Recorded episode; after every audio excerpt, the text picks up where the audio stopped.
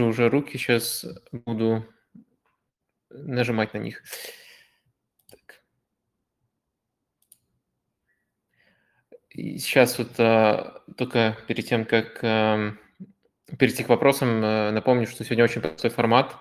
А, вы голосом задаете вопросы, а, я отвечаю, никаких дополнительных заготовок не было. Ну, это не стрим, но это то, что вот сегодня нам его а, заменит в, такой, в такие странные времена. Так, а, по-моему, я уже, э, по-моему, я уже жмякнул на одну руку. Амир вроде как. А, Привет, Вадим. Я не ожидал, что ты выберешь меня. Я хотел спросить, э, есть ли будущее у Усмана в Барселоне после всех его заключений и не подписаний контрактов? Вроде как с Хави его общий язык налаживается. А, нет, мне кажется, будущего... А, так, наверное, надо выключить, чтобы у вас не было... А, не было эхо. Мне кажется, у Дембеле в Барселоне нет будущего и близко. По крайней мере, удалось избежать там самого худшего варианта, где его просто на трибуне мариновали бы до конца сезона. Это компромисс, мне кажется, и Хави это рассматривает как компромисс, и сам Дембеле. Так что я думаю, что Дембеле даже до конца сезона не будет основным. Э, и даже вот сейчас, когда его есть за что похвалить, э, все равно он выходит между скамейки. И то, что купили по набору функций футболиста, который может играть эту же роль, Адама Троуре, я думаю, что это прямо четко намекает, что очень важно было Барселоне решиться, определиться с будущим Дембеле до того, как эм, до, до того, как закончится, ну, уже финишировавшееся окно. А, поэтому мне кажется, что все уже решено, он уходит, и все это э, понимают. Единственный вариант, при котором, мне кажется, это может измениться, если он резко переобуется по своим требованиям в меньшую сторону, то есть его прямо осенит, что он «я хочу играть только за Барсу и готов чуть ли не на понижение зарплаты идти», только в этом случае, мне кажется, Э, можно будет компенсировать тот ущерб в отношениях, который был нанесен уже с двух сторон. В первую очередь, конечно, э, действиями Дембеле и его агента. А, давайте... Да. да, спасибо большое за ответ. Будем надеяться, что его осенит все-таки. Угу. Так, э, Сейчас а, буду дальше реагировать на ваши руки. К сожалению, мне последовательность э, не показывает, показывает только кто держит. Э, и сортирует в алфавитном порядке. Но я думаю, что те, кто сейчас держит руки, до всех доберемся. Э, Саша Симбирский. Привет, кстати. Да, Вадим, привет. Э, э, очень рад, что ты решил в такой формат перейти, потому что не всегда есть время, я бы даже сказал, вообще нет времени отслеживать стримы, все твои многочисленные выходы, периодически на око натыкаясь на твои рассуждения. Вопрос такой, и плюс еще сейчас вот такое время, конечно, важно немножко отвлечься и просто поговорить о том, что в футболе как бы у нас остается, поэтому ты молодец, что вышел на связь, потому что сейчас все молчат. В общем, сейчас а, подборочку голов делал а, лучших в феврале а, в АПЛ. И вот скажи твое мнение, вот э, сейчас э, как тебе игра Арсенала, потому что у них очень интересные такие матчи были вот за последний месяц, и в целом очень хорошие шансы на то, чтобы за четвертое место побороться. Вот за счет чего Арсеналу вообще удалось такую стабильность обрести, учитывая учитывая, что это твоя любимая команда, ну и в целом давай пару слов по прогрессу Арсенала в этом сезоне, потому что я их смотрю очень мало, и вот хотелось бы тебя услышать, как болельщик команды тоже. Так, а, ну, во-первых, я соглашусь с тем, что Арсенал сейчас действительно хорош. Так, все слышно меня? Почему-то мне кажется... Да, все нормально, слышно. Да, все, все нормально. Окей. Да. А, соглашусь с тем, что Арсенал действительно хорош. А, и если говорить о динамике, то, конечно, последний элемент, который добавился, это прессинг. То есть сейчас Арсенал можно называть цельной командой, Э, ну, во всех отношениях э, и там со своими особенностями, но современный. То есть это можно сравнивать там с э, командами Клопа, с командами Гвардиола. То есть хуже по качеству, но есть, по крайней мере, раскрытие всех элементов. То есть это и розыгрыш, и позиционные атаки, и э, прессинг, и все присутствует. И последний элемент, который добавился, и без которого Арсенал выглядел на старте сезона, ну, может быть, месяца два, два с половиной, действительно неубедительно, это прессинг. Мне кажется, что прессинг появился, когда э, нащупал Артета четверку, которая сейчас выходит э, в атаке. Безусловно, эти футболисты всегда будут невероятно важную роль играть для начала давления. Это Ликазет, это под ним э, Эдегор, справа Сака и слева Мартинелли. Вот это сочетание кажется сейчас оптимальным. Все они индивидуально очень хорошо подходят для того, чтобы играть высокий прессинг, и очень сильно команда в этом отношении э, продвинулась. Это если говорить вот о последнем элементе, когда Арсенал стал цельным, и вот э, мне тоже уже нравится почти все, что с командой происходит, потому что раньше было хорошее владение, э, но контролировать матчи только с одним владением – это затруднительно, особенно в современной АПЛ. Так что сейчас все здорово. Если говорить об отличии, за счет, за счет, за счет чего в принципе, то мне кажется, Сейчас э, определенное преимущество, конкурентное преимущество на фоне особенно команд, с которыми Арсенал будет бороться за четверку, это то, что Арсенал дольше всех не увольнял тренера, даже в моменты, когда это не было очевидным решением, когда оставлять не было очевидным решением. А помимо этого, непосредственно в последнее трансферное окно э, очень здорово э, летнее, последнее летнее трансферное окно, мне кажется, очень здорово Арсенал понимал, каких футболистов хочет взять. Не, не просто, в общем, Арсенал, мне кажется, отошел эм, от э, э, стратегии там брать, кого предлагает Джурабчан, или брать э, кого-то, чтобы просто успокоить болельщиков, а очень действительно согласованно Эду и Артета работали на рынке. Так если глобально, то эти две причины еще можно э, выделять. Э, так-то вопрос был таким общим, и ответ общий, но вроде как общее попытство я удовлетворил. Да, спасибо, все как бы компактно по фактам. Да. Это вот для, для людей, которые Арсенал не смотрят, например, я думаю, что это полезная информация будет. Ну да, Спасибо. может потом э, в детали тоже погрузимся. А, так. Э, дальше э, идем. Нажал я на руку пользователя, которого я не буду называть. Назову его просто потрошитель, потому что полный никнейм не очень корректный.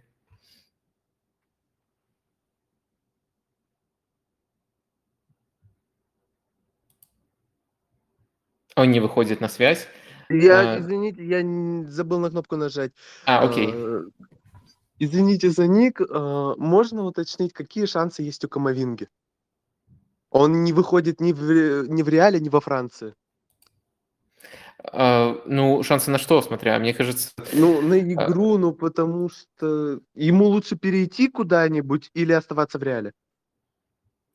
Ну, Тут трудно сказать, а, потому что, а, по сути, э, текущий статус Камовинги, он очень хорошо читался. Я это не задним умом говорю, можно посмотреть мой текст, э, когда вот э, летние трансферы, основной текст по разбору там летних трансферов, и, конечно, я далеко не всегда попадаю, но по Камавинге, мне кажется, и причины достаточно очевидные, Э, я указал, что вот э, пока нет открытых мест, причем они настолько закрыты места в полузащите у Реала на, на любую роль, э, что даже Феде Вальверде, который по текущему статусу там, сильнее Камавинги, важнее Камавинги, даже Феда Вальверде не всегда попадает в старт, не, не получает столько времени, мне кажется, сколько он получал бы в другом клубе. Так что то, что мы видим сейчас у Камовинги, читалось. И мне кажется, это также читалось э, со всех сторон. Читалось э, и непосредственно им, что ему придется, э, допустим, сезон, если не дольше, в таком статусе находиться. И это также читалось, наверное, руководителями Реала, которые понимали, что сейчас вот мест, скорее всего, не очень много, вернее, вообще нет в полузащите, только в ротации там можно, например, как дублера Казимира его использовать. Ну, понятное дело, что он может и чуть выше играть, но в любом случае игроков на эти позиции слишком много, как, как ты ни крути. И пробиться к Мавинге было бы в любом случае трудно.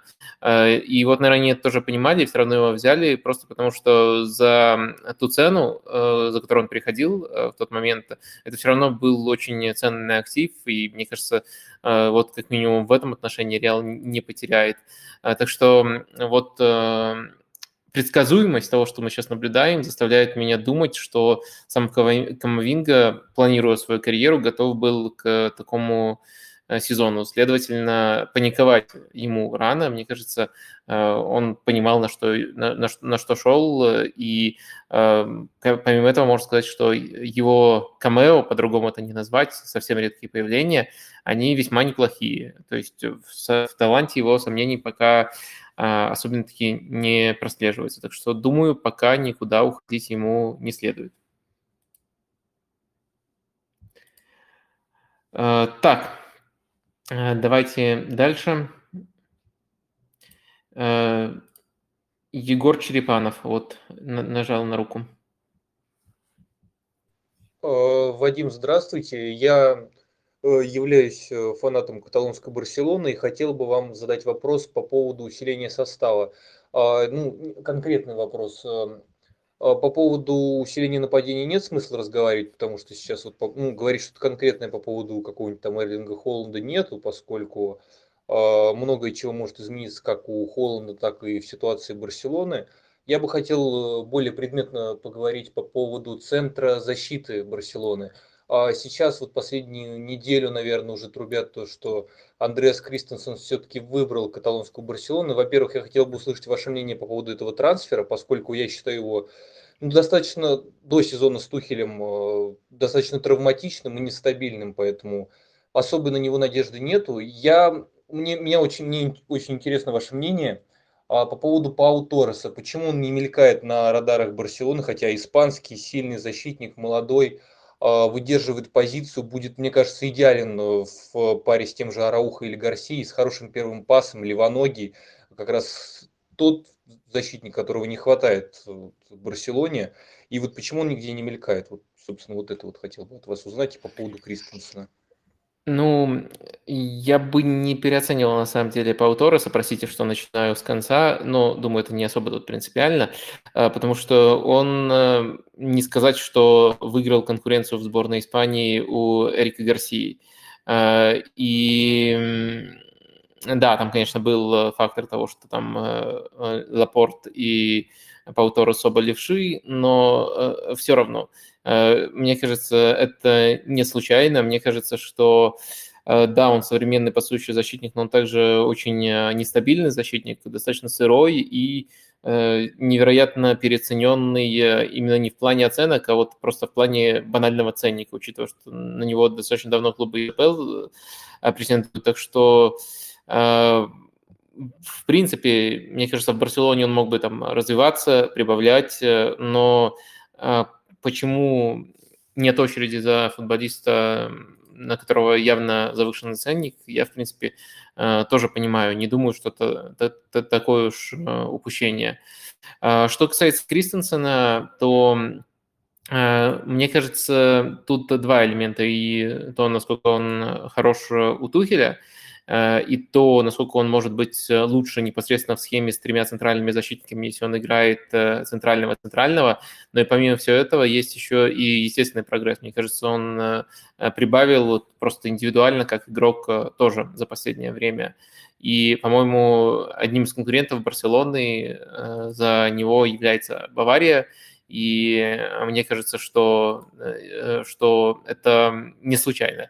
И эм, Э, кажется, что клубы просто тяжело, тяжело вот именно в текущей системе Челси это проверить э, эмпирически, но кажется, что клубы готовы рассматривать его и как не только человек, а человек, который может э, играть в тройке центральных защитников, потому что то, что он может быть хорош в тройке центральных защитников при обороне и может быть хорош вообще в любой команде как эм, человек, который играет через первый пас, э, это достаточно очевидно уже. А вот э, в других условиях, эм, каким он будет, это пока что менее очевидно. Но есть индикаторы того, что мне кажется, он может быть, э, особенно если придет как свободный агент, достаточно хорошим приобретением. Так, вроде с этим вопросом разобрались. Попробую вспомнить, кто долго держит руку, потому что по алфавиту так не совсем честно получается. Эм, Никита Максимов, вот на, на него сейчас нажал. Да, Вадим, здравствуйте. Здрасте. Меня слышно, да? Да, слышно. Да, вот э, хотел с предыдущего вопроса тоже, ну, такой вопрос. А, в общем, кого вы считаете самым оптимальным, ну и самым лучшим вариантом в центр обороны для Барселоны на рынке в данный момент времени? Ну, да, частично мы раскрыли этот вопрос. э, Просто я не совсем понимаю, кто на рынке, и те, кто публикуют слухи, они тоже не совсем это понимают. И мне кажется, поэтому немножко странно спекулировать. Мы можем рассмотреть вот э, какую-то конкретную фамилию, вот вы называете, я могу сказать э, хороший, плохой вариант, ну, по сути, в прошлом а, вопросе. А вот э, так э, просто фантазировать, прямо фантазировать со всем простором этой фантазии, мне кажется, не совсем корректным.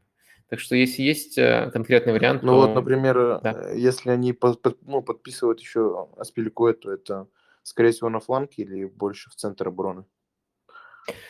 Ну, тут надо держать в уме, что Спилькуэта вообще, если мы не говорим о схеме с тройкой, э, не центральный защитник. То есть несколько раз он в четверке вынужденно играл, но это буквально несколько раз за карьеру. Я думаю, там 10 матчей э, не наберется. Так что э, он либо правый центральный защитник в тройке, либо правый защитник. В схеме Барселоны, э, мне кажется, это именно правый защитник, особенно учитывая, что там э, всегда выходит неординарный правый защитник. Это может быть там и Дани Алвес, и Оскар Мингеса, э, но это э, не обязательно ложный правый защитник, но правый защитник, который не закрывает ширину. Ширину на этом фланге закрывает э, Адама Троуре.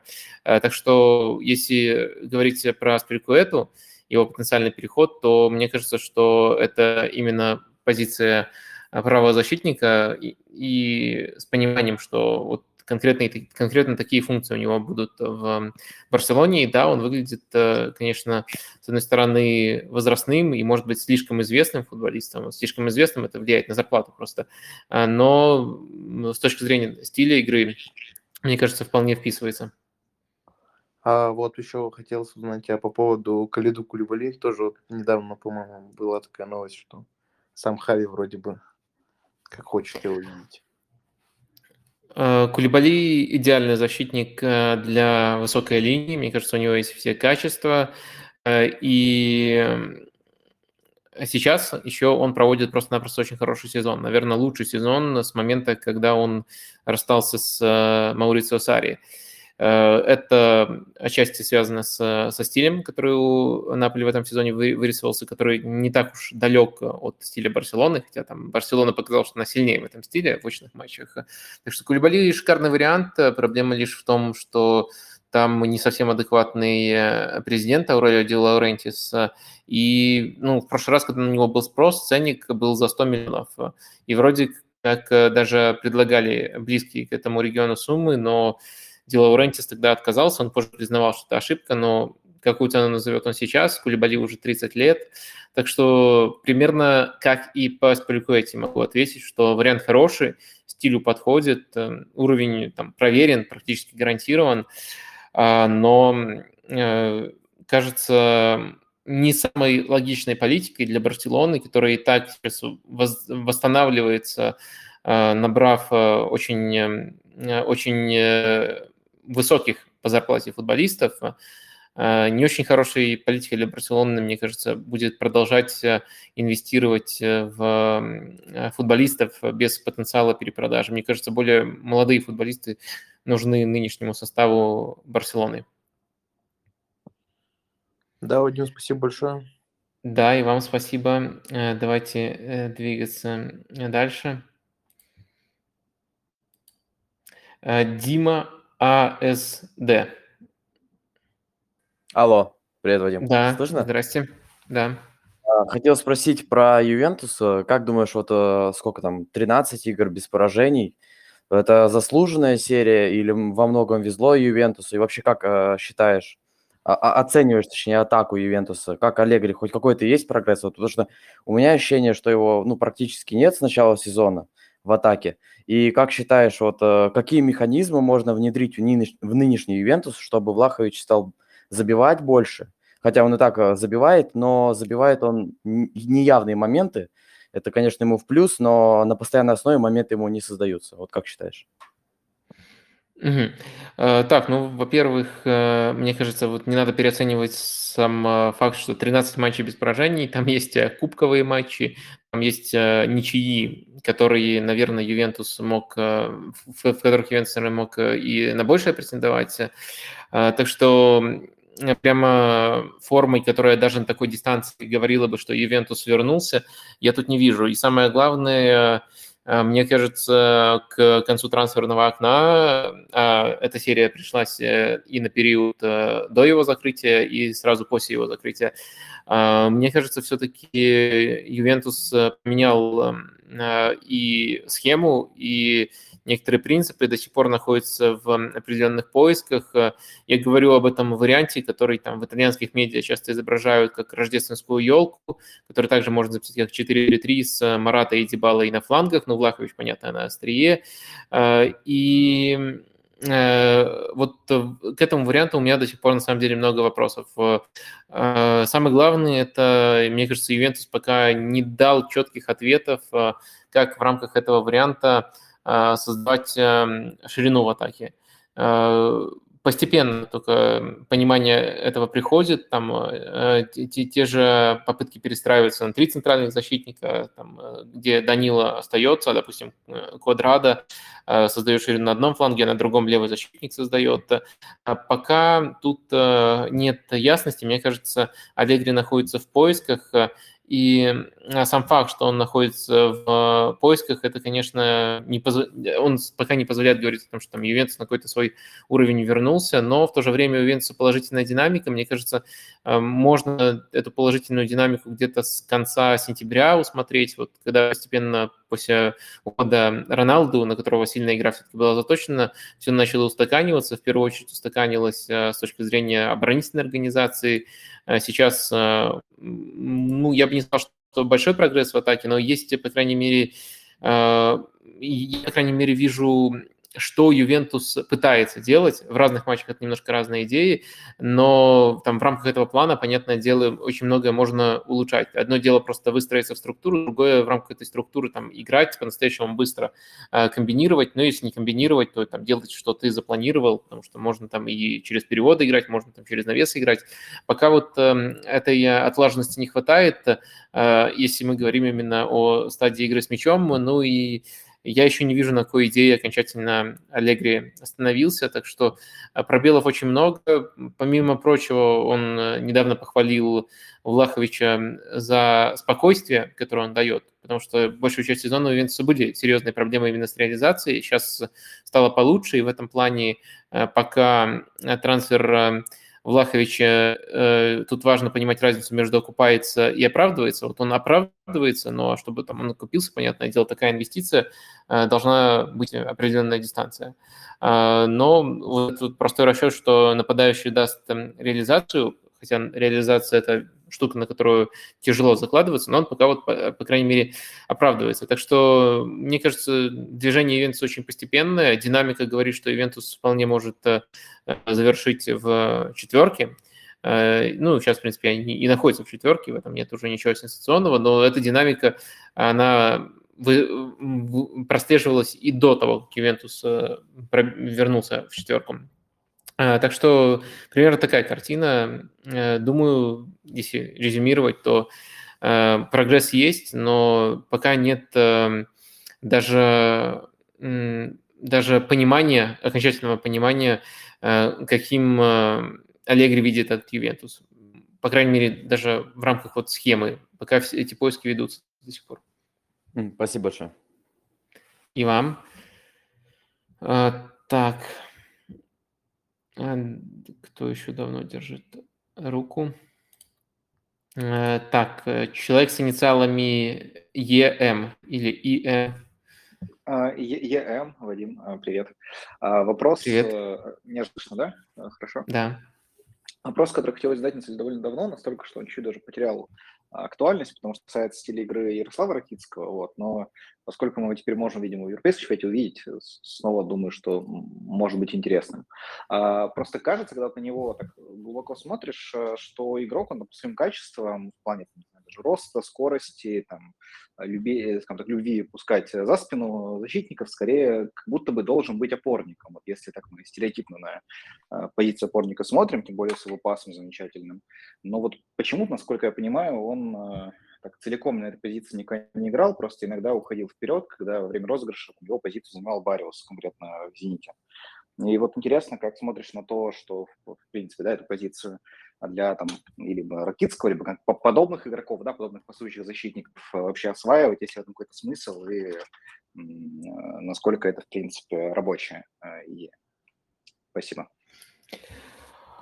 А, ну, а, мне кажется, во-первых, э, чисто игровой уровень Ракитского он может быть, он, он, он очень высокий из-за того, что у него есть уникальное качество. Я думаю, э, его пас это не просто топ в рамках РПЛ, а топ в европейских э, рамках. И э, задача Ребус, с которым сталкивается его потенциальный следующий тренер, это как это уравновесить с его медлительностью, тем, что ему, по сути, нужна просто-напросто низкая линия защиты, и все остальное это будет э, полумерой. То есть можно, там, не, можно в некоторых эпизодах за счет э, слаженности и там, партнера страховать такого защитника, но в целом э, на дистанции, мне кажется, проблем будет о себе давать знать. И э, парадокс заключается в том, что очень мало в Европе команд, которые играли бы в доминантном стиле, то есть которым нужен был бы прямо топовый, топовый пасующий защитник, но при этом оборонялись бы с низкой линией.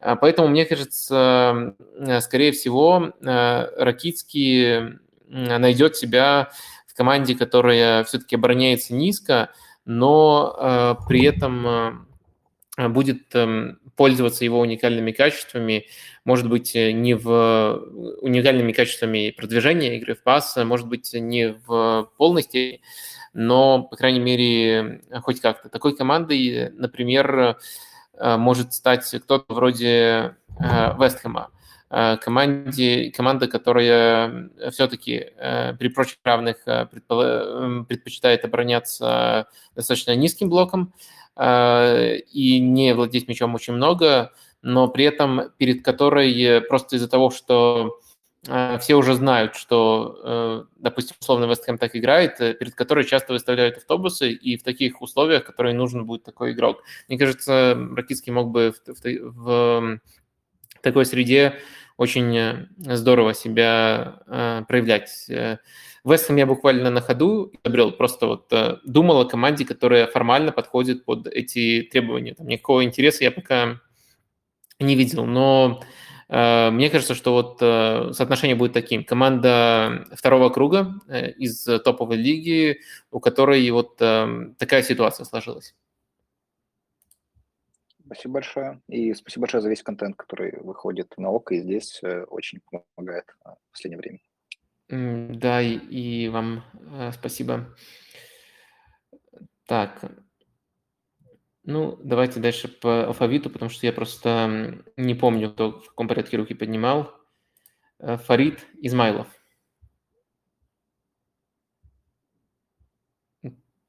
Так, вроде он убрал руку. Э, значит, э, Невский Иван.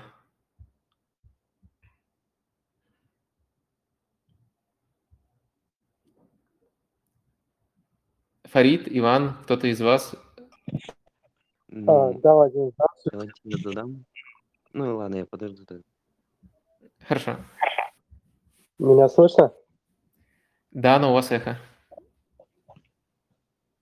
Так, у меня эхо. Ну, да. говорите. А, да, у меня вопрос по а, потенциальной замене Бускетсу. Сейчас говорят о Кисье. Что вы вообще можете об этом сказать? И а, кого вы, в принципе, видите вместо Бускетса в будущем? Спасибо. А, по-моему, я на каком-то стриме уже, уже э, отвечал на этот вопрос. Так, надо Микрофон вам выкрутить. Все, э, выключен. Я на этот вопрос уже, честно говоря, много раз на стримах. Можно э, поискать какой-то очевидной прямой замены, я не вижу. Самый близкий по стилю игрок э, – это Жоржиньо. Но Жоржиньо не особо моложе Бускетса, но не настолько, чтобы вот в него прямо инвестировать. При этом я думаю, что качество Бускетса позволяет ему играть еще Э, солидное количество сезонов. Может быть, э, за это время замена формируется внутри клуба. Например, Нико Гонсалеса используют сейчас на других позициях, а, но если ориентироваться на то, что о нем говорят тренеры, вот э, он мог бы теоретически стать футболистом, который закроет в перспективе эту роль. Посмотрим, насколько быстро он будет прогрессировать в, в рамках такой Э, роли. Так что, наверное, не буду сильно углубляться. Действительно, этот вопрос э, слушатели не дадут соврать, очень часто уже э, звучал. Спасибо. И вам. И Фарид теперь. Здрасте. Здравствуйте. Я бы хотел задать вопрос насчет Джоя Линтона. Он последние 10 матчей играет на позиции центрального полузащитника – что вы можете сказать о том, э, правильно ли это решение, и какие функции он там показывает, и какой вообще потенциал его на этой позиции? А, ну, самое главное, наверное, можно начать с общего, потом вот к этой частности перейти последних месяцев. А, самое главное, у Линтона в карьере есть очень четкая корреляция э, между тем, кто его тренирует и насколько он играет. И пока это звучит э, странно, но я думаю, вы поймете. Его лучшие отрезки пришлись на Эдди Хау и на Нагельсмана. Э, оба тренера э, роднит то, что они дают очень четкие инструкции. И если э, сопоставить это с тем, какую работу сейчас делает Джо Линтон, то мне кажется, это э, важнейший аспект, который важнее, чем э, позиция. То есть сейчас он... Э, формально вот нападающий, которому даже когда он переходил в клуб давали девятый номер, сейчас там он по психологическим причинам от него отказался. А, формально нападающий, в которого столько инвестировали, сейчас играет, по сути, как настоящая прессинг-машина именно в полузащите и проделывает именно невероятный объем работы. А, так что Э, и, следовательно, он делает это именно в рамках э, тех инструкций, которые дает Хау. А когда тренером был Стив Брюс, э, конечно, процветали игроки другого типажа. То есть моя мысль ключевая в том, что Жиолинтену важнее детальность инструкции, ну и понятное дело, его роль, э, которую там вот его, ему этими инструкциями обрисуют, она должна быть э, последовательной в рамках всей системы, но ему важнее четко прописать, что он выполняет. И это, на самом деле, работа очень разного типажа может быть. Э, он, когда у него есть эта детальность и нападающего, круто играл, и вот, как мы видим сейчас, может открываться в новой роли, которую вообще при результативным действием особо оценивать нет смысла, но в которой он очень дисциплинированно пашет. Спасибо. И вам спасибо. Двигаемся дальше. Тим Виано. Так. Тим нажал на вашу руку. Да, добрый вечер. Э, хотел спросить э, общее мнение, что думаешь дальше ожидает э, Челси в связи с событиями и как отреагируют, как отреагируют игроки, которым оставаться в клубе несмотря на то, что замечательный владелец уходит.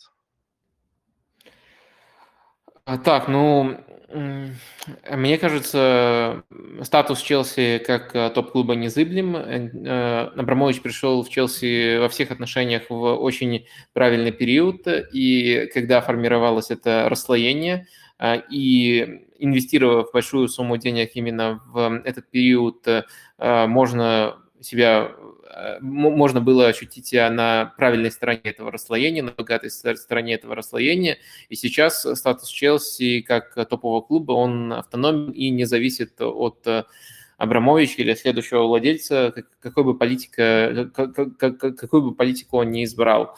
Э, что касается футболистов, мне кажется, наоборот, общественное давление на них вплоть до возможного ухода из клуба, конечно, не такое, которое оказывается на легионеров там в РПЛ, оно было бы, если бы Абрамович э, продолжил эм, продолжил владеть Челси. И мне кажется, и мне кажется, что первый ход, который он сделал, когда он просто передал клуб в управление э, фонду, был нацелен именно на то, что, чтобы не было давления на клуб, подавление на клуб. Ну, под этим, по сути, имеется в виду давление на игроков э, и продвигание мысли, что сама ассоциация с таким клубом, как Челси, это что-то ненормальное. Дальше, насколько я понимаю, ситуация складывалась стремительно, и он осознал, что э, клуб может напрямую попасть просто под санкции, если он не продаст. Просто именно просто символического жеста отхода в сторону э, было мало, а первый жест, безусловно, был именно символическим. Так что, наоборот, э, уход Абрамовича, как мне кажется, сильно повышает, в нынешних реалиях сильно повышает шансы Челси сохранить всех футболистов, которых клуб захочет сохранить. А, то есть эм, решение, оно понятное, оно правильное с точки зрения Э, будущего э, Челси, но в то же время нельзя отрицать, что очень большие переменные э, происходят. И тут мы можем сказать только то, что глобальный статус Челси, он сейчас в безопасности. То есть э, можно быть э, топ-клубом разного э, типажа, можно быть топ-клубом, который борется за победу в Лиге чемпионов, можно, который там стабильно попадает в четверку, и там в следующий раз, когда новая попытка будет Суперлигу открытия, тебя тоже там приглашают. И вроде как какая-то хаотичная новая попытка прямо сейчас ведется как раз. А, так что э, Челси не выпадет из, э, при любом управлении не выпадет э, из этого круга клубов, но детали зависят от того, каким будет новое управление. Например, будущее той же Марины Грановской, оно сейчас активно обсуждается, и вроде как есть вариант, при котором даже без Абрамовича у нее будет шанс остаться в клубе. В общем, вариантов много, и мне, мне кажется, самый, на самом деле, вероятный вариант – это ничего толком не изменится. И Тухель останется, и футболисты останутся, и новый э, инвестор будет именно что инвестором, а не активным владельцем. То есть он будет молчаливо смотреть за ситуацией в клубе, не меняя то, что и без того хорошо работает. Так что немножко так, такой скучный ответ, но мне кажется, это самый реалистичный вариант на данный момент. Нет, не скучный ответ. Спасибо большое. Хорошего вечера. И вам. Идем дальше. Григорий Клинов. На, на его руку я сейчас нажал.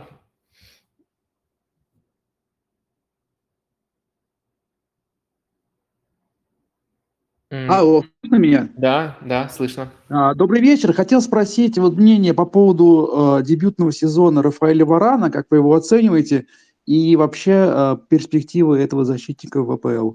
Спасибо. А, так, ну мне кажется, Варан, если... Э, нет, давайте начнем с главного. Главное оцениваю ниже среднего. А, тут и травмы внесли свой вклад, э, и непосредственно некоторые неудачные отрезки. Были отрезки, на которых, я думаю, болельщики Юнайтед понимали, почему Варан э, считается топовым защитником, но в целом сезон э, такой, что вот скорее в минусовую сторону относительно ожиданий нужно оценивать э, Рафа Варана. Э, при этом, э, если погружаться в контекст, вот саму оценку я дал, а сейчас мы можем рассуждать, почему так получилось. Мне кажется, Варан очень сильно страдает от нестабильности в клубе, и, честно говоря, как только он приходил, тоже тогда еще не было стримов, а были просто ответы на вопросы, я отвечал, и у меня была видна очень четкая картина, куда Юнайтед собирается развиваться. И именно на тот момент, когда только первые трансферы нового окна происходили, и у Юнайтед на тот момент э, уже тогда Сушер был тренером, Роналду еще не было в клубе, э, был э, неплохой базис. Но проблема заключалась в том, что команда очень плохо играла в прессинге. И вот такие футболисты, как Джейден Санчо и как Рафа Варан, по-разному могли бы помочь с этим аспектом. А, помочь э, Санчо, понятное дело, потому что он просто хороший прессингующий футболист, Варан, потому что он может, он достаточно быстрый для центрального защитника и может играть с высокой линии и даже страховать более медлительных э, партнеров. К сожалению, э, практика показала, сезон показал, что по разным причинам этот план, он вообще отправился в мусорный ящик. Сначала это и переход Роналду, под которого нужно было подстраивать э, всю команду, и, э, к сожалению, этот процесс э, получился неудачно. То есть попытка подстроить была, разрушены многие механизмы, даже которые работали, и не просто механизмы, но еще и там и планы, которые потенциально могли быть реализованы, но и чего-то нового классного построено не было. А, ну и дальше а, смена тренера, метание ранника, потому что я вижу как минимум где-то три уже этапа, э, к которым ранник с разной стратегией подходит, и не совсем понимаю, э, как, как, как должен выглядеть рисунок игры именно вот этого Манчестер Юнайтед в этом составе при раннике. Э, и Варан – это одна из жертв этого процесса. Тут важно понимать, что это как бы не снимает с футболиста, который проводит, неважно, сезон, вины но э, в то же время э, понимать этот контекст, мне кажется, абсолютно в каждом случае важно. В том числе важно э, прогнозировать важно для того, чтобы прогнозировать, насколько велика вероятность, что у него наладится. Но мне кажется, чуть, чуть лучше уж точно Варан станет, хотя бы за счет того, что он будет меньше травмироваться когда, вернее, когда он станет меньше травмироваться, он э, даже вот в таких хаотичных условиях будет выглядеть лучше, чем сейчас, но для того, чтобы полностью оправдать э, ожидания, мне кажется, мне кажется, условия сейчас э, не очень благоприятные, и состав у Юнайтед сбалансированный. То есть, может, под кого то не пытайся подстроиться, все равно где-то будут возникать дыры, кто-то будет жертвами этого процесса. Пока Варан вот одна из таких жертв, на мой взгляд.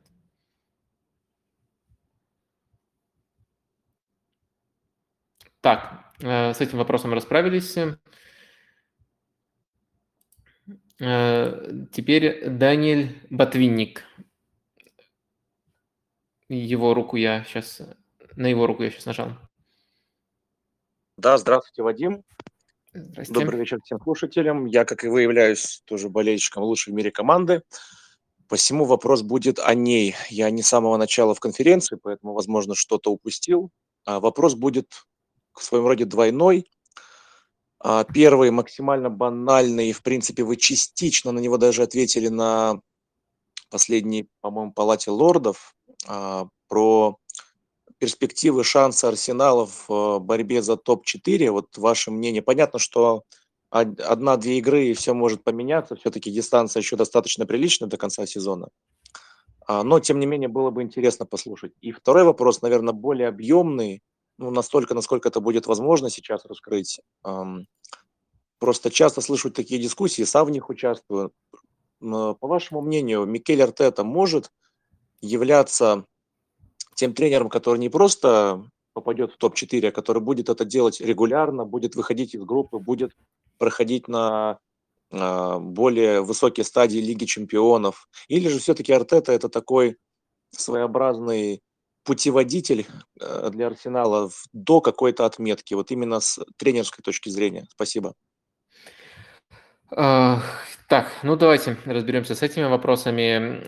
Э, шансы на топ-4. Э, мне кажется, что шансы Арсенала на топ-4 выше, чем у любой другой команды, которые место там еще не гарантировано, то есть Мансити, Ливерпуль, Челси, считайте, гарантированные места, а вот за оставшуюся путевку борется ряд клубов, и мне кажется, Арсенал фаворит из этих клубов.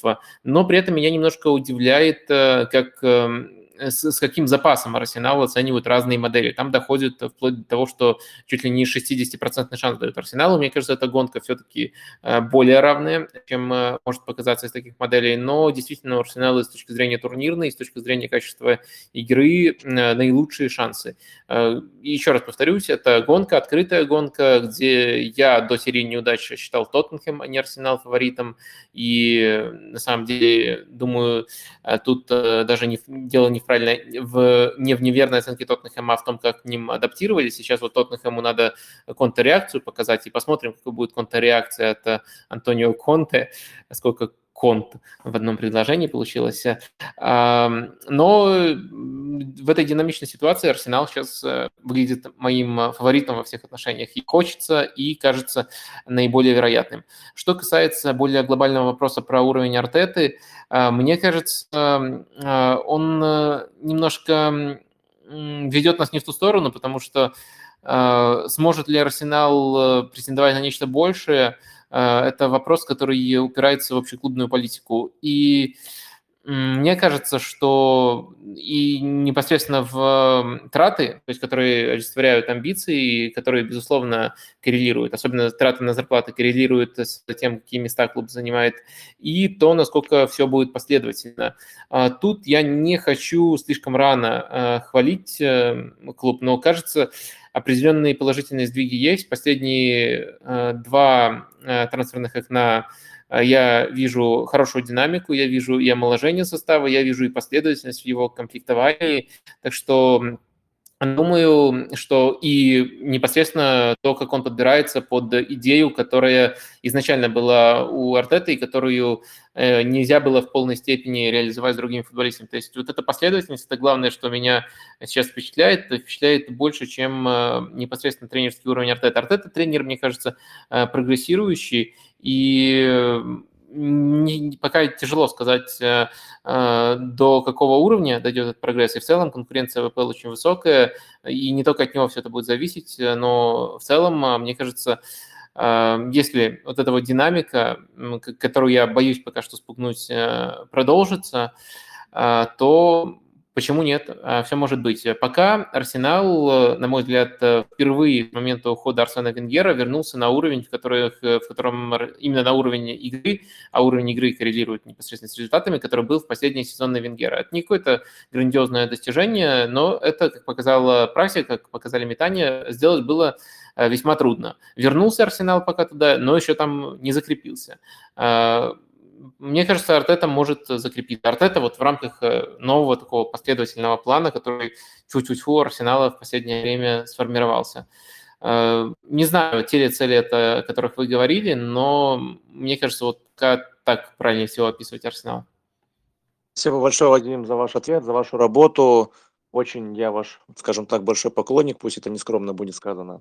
Арсенал Спасибо. чемпион. Спасибо. Спасибо. А, так, идем а, дальше. Интересно никнейм, жмякну на него. Хак фак.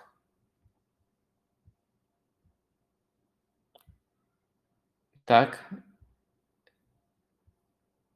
Видимо, человек передумал задавать вопросы. Алло, алло. А, окей, да, Я не нажал, извините, здравствуйте. Слышно, да? Здравствуйте. Да, слышно, слышно. У меня два вопроса. Я фанат Ливерпуля. Один вопрос интересует насчет Арсенала. Почему Арсенал интересуется нападающими вид, ну, такого вида, как столба, типа Влахович, Кальверт Льюин и Исак? Почему не попробовать э, Смитеров как ложную девятку? Второй вопрос насчет Ливерпуля. Кто был бы идеальным приобрет, приобретением полузащиту? Спасибо большое. Так, ну, мне кажется, что нападающие, которых вы назвали, это разные нападающие. Тот же Кальверт Льюин э, очень э, вариативен, особенно на фоне других перечисленных Исак э, в первую очередь э, скоростной нападающий, хороший очень э, дриблер, которого очень по-разному можно использовать. Но Влахович, наверное, на этом фоне лучше всего подходит под описание именно силового нападающего. Так что, да и он на самом деле не столб в полном понимании этого слова. А, в общем, первое, что я хочу сказать, что это действительно разные нападающие. Второе, что я хочу сказать, мне, у меня нет понимания, какой нападающий нужен сейчас Арсеналу. Мне очень нравится, как в этой роли проявляется Леказет. И Леказет, он хорош в первую очередь тем, что он и опускается, часто как ложная девятка, но при этом очень хорошо действует спиной к воротам. Наверное, нападающий с таким набором качеств, может быть, если он еще там может классно реализовывать, был бы оптимальным вариантом для Арсенала а, прямо сейчас. Не забываем, что есть опция и самого Леказета продлить я не уверен, что там с точки зрения рынка это оптимальное решение, но мне он симпатичен, я несколько раз говорил, и мне кажется, что он, правда, вот на нынешнюю положительную ситуацию очень серьезно повлиял, что вот есть разница, когда играет он, и когда играет кто-то другой на этой э, позиции. Э, второй вопрос про полузащиту Ливерпуля. Э, честно говоря, мне кажется, э, она очень здорово сейчас укомплектовано, и я не вижу смысла кого еще покупать. Ну, то есть, если какой-то идеальный вариант, э, эксклюзивный даже, правильно будет сказать, вариант наметится, то можно таким образом сыграть, но мне кажется, она даже э, переукомплектована, и такие там футболисты, как э, Наби Кейта, не получают в полной мере игрового времени, которое могли бы получать, и на самом деле действительно очень Э, много игроков, э, которые э, могут без приобретения эту позицию там усилить. Вы видели отрезки Харви Эллита в этом сезоне. Это вполне себе основной футболист, когда он здоров. Надеюсь, он наберет свой тонус и после этой серьезнейшей травмы. Кертис Джонс, как игрок ротации, тоже очень классный. То есть тяжело сейчас разместить всех тех, кто есть на самом деле. Так что я бы не переоценивал необходимость трансфера и точно не делал бы трансфер э, сюда просто чтобы провернуть очередную сделку. То есть есть только какой-то эксклюзивный вариант э, появится. Спасибо большое. Да, и вам. Гол, гол. Вот такой ник у человека, на руку которого я сейчас нажал.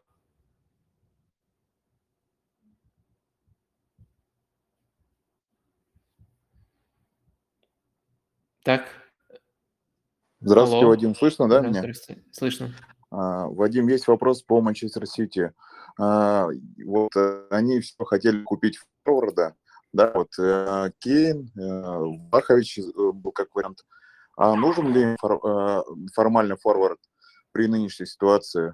И еще такой вопрос. э, Почему они не рассматривали, например, Лаутара Мартинеса? Спасибо. Э, Мне кажется, тоже часто обсуждали этот вопрос на стримах. Может ли сделать нападающий Сити лучше в узком ряде сценариев? Э, Да. Может ли быть такое, что если Сити купит э, нападающего более чистого, скажем так, э, нападающего, что они утратят какие-то элементы игры, которые у них сейчас есть? Тоже да. Даже если Сити купит самого дорогого нападающего там по ценнику уровня Холланда, то не, не факт, что сам ценник окупится. То есть из-за уровня там голов может стать больше, но атаку уровня Сити можно улучшить лишь до определенной степени. Она и так уже почти в потолок упирается. И понятное дело, что 200 голов за сезон там, в АПЛ ни одна команда забить не сможет. Просто поменяется распределение голов. Так что сейчас, мне кажется, атака Сити функционирует на достаточно хорошем уровне, но есть некоторые отдельные матчи, где э, нападающий мог бы дать больше вариативности. Поэтому, мне кажется, э, Сити очень четко вцепился в кандидатуру Харикейна, в том числе потому, что это нападающий, который может не отнять у Сити э, одну сторону их сильную, сильную сторону их игры, э, и при этом э, помочь прибавить в других аспектах, который вот настолько вариативен, но при этом даже Кейну есть некоторые вопросы по а, прессингу, потянет ли он прессинг, который нужен системе Сити, и, из- и у него проблема не в том, что не хватает трудолюбия, он был частью невероятной команды Почтина, которая именно на прессинге строилась, а в количестве травм, которые он уже перенес, и мне кажется, он э, стал экономно расходовать свои силы именно на этой почве. Так, э, с этим вопросом разобрались. Давайте дальше. Михайло Савшак. А, так, вот теперь нажалась точно кнопка. Здрасте. Да, здравствуйте, э, Вадим. Здрасте, здрасте.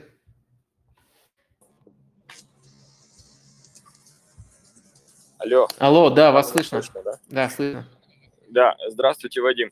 Э, Можете прокомментировать, э, только что появилось сообщение об изменении Лиги Чемпионов с 2024-2025 года.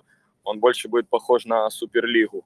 Э, Значит, 36 команд вместе, вместо 32 э, каждая команда сыграет по 10 матчей на общем групповом этапе, а потом первые 8 уже автоматически попадают в стадию плей-офф, а места с 9 по 24 отправляются в дополнительные э, матчи на вылет.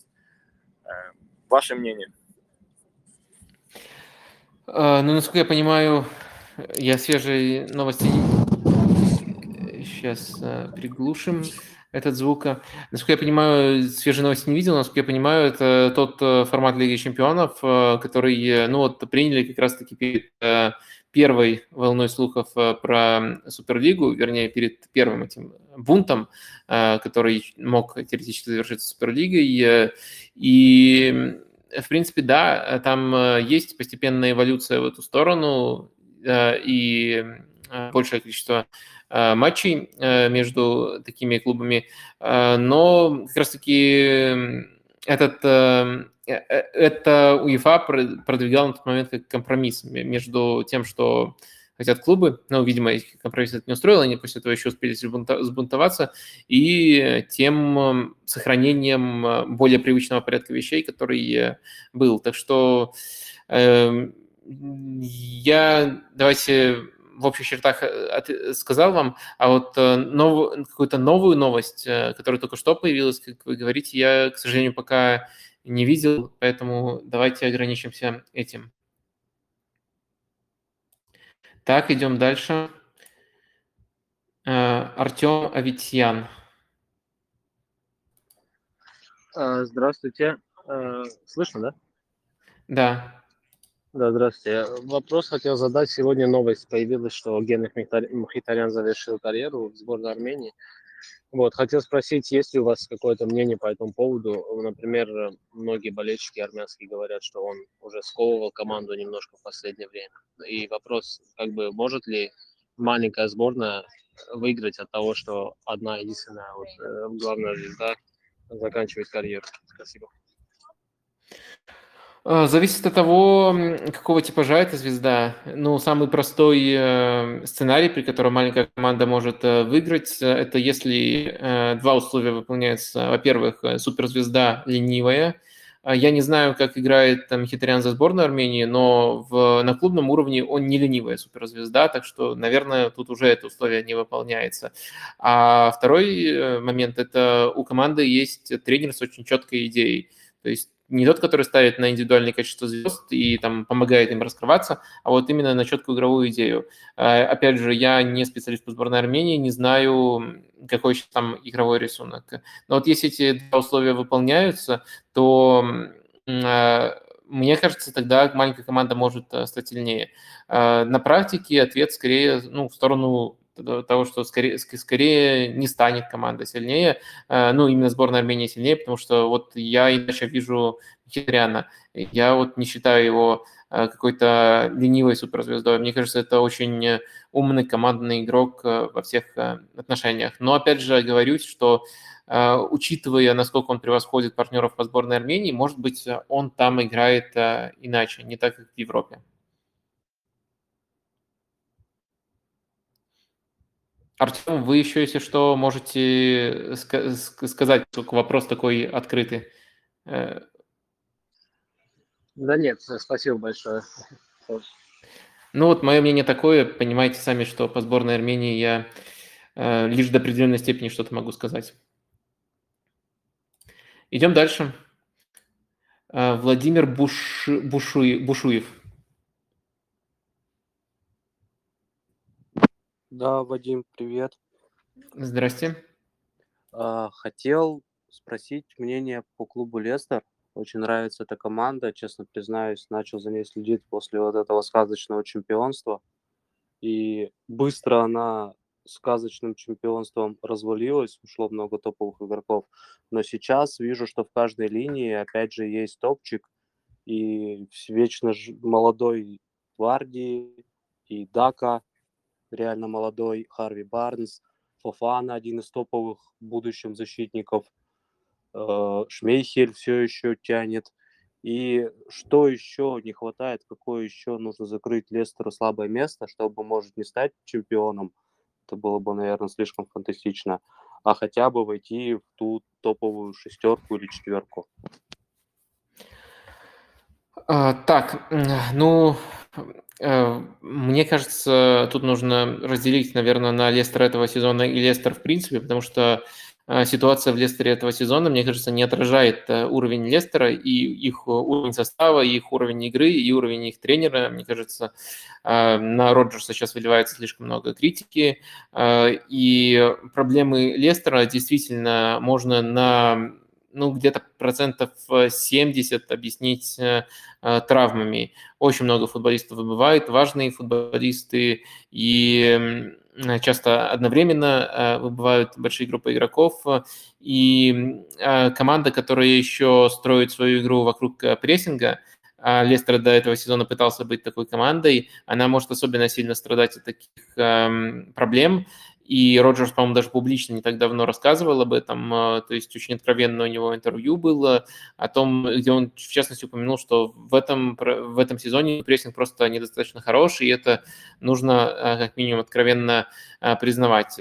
Что касается комплектованности состава, то мне кажется, в ближайшей перспективе тяжело представить, что такие условия сложатся, потому что Скорее всего, этим летом уйдет Тилиманс, а, а в, скажем так, благоприятные времена именно Тилиманс был самым сильным футболистом этой команды, самым важным, наверное, с точки зрения а, качества игры.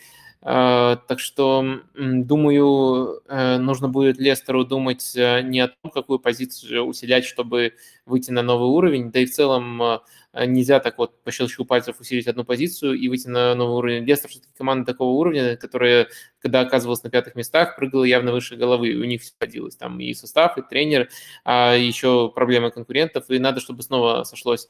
Но заменить Тилеманса, во-первых, э, придется, во-вторых, э, все-таки я с вами не соглашусь, что Шмехель тащит. Мне кажется, это очень переоцененный вратарь. То есть э, были у него хорошие отрезки, бывают яркие матчи даже сейчас, но позицию вратаря можно, и можно еще, кстати, отметить, что там он прибавил даже на каком-то, в некоторых качествах с момента там, чемпионства, э, но в плане стабильности, мне кажется, позицию вратаря вполне можно апгрейдить, э, и Э, Шмехель это не такой топ, как кажется из его имени. Причем даже у Каспера Шмехеля, вот даже вот э, не глядывая просто на фамилию, уже сформировалась хорошая репутация. Но мне кажется, он этой репутации, увы, не соответствует.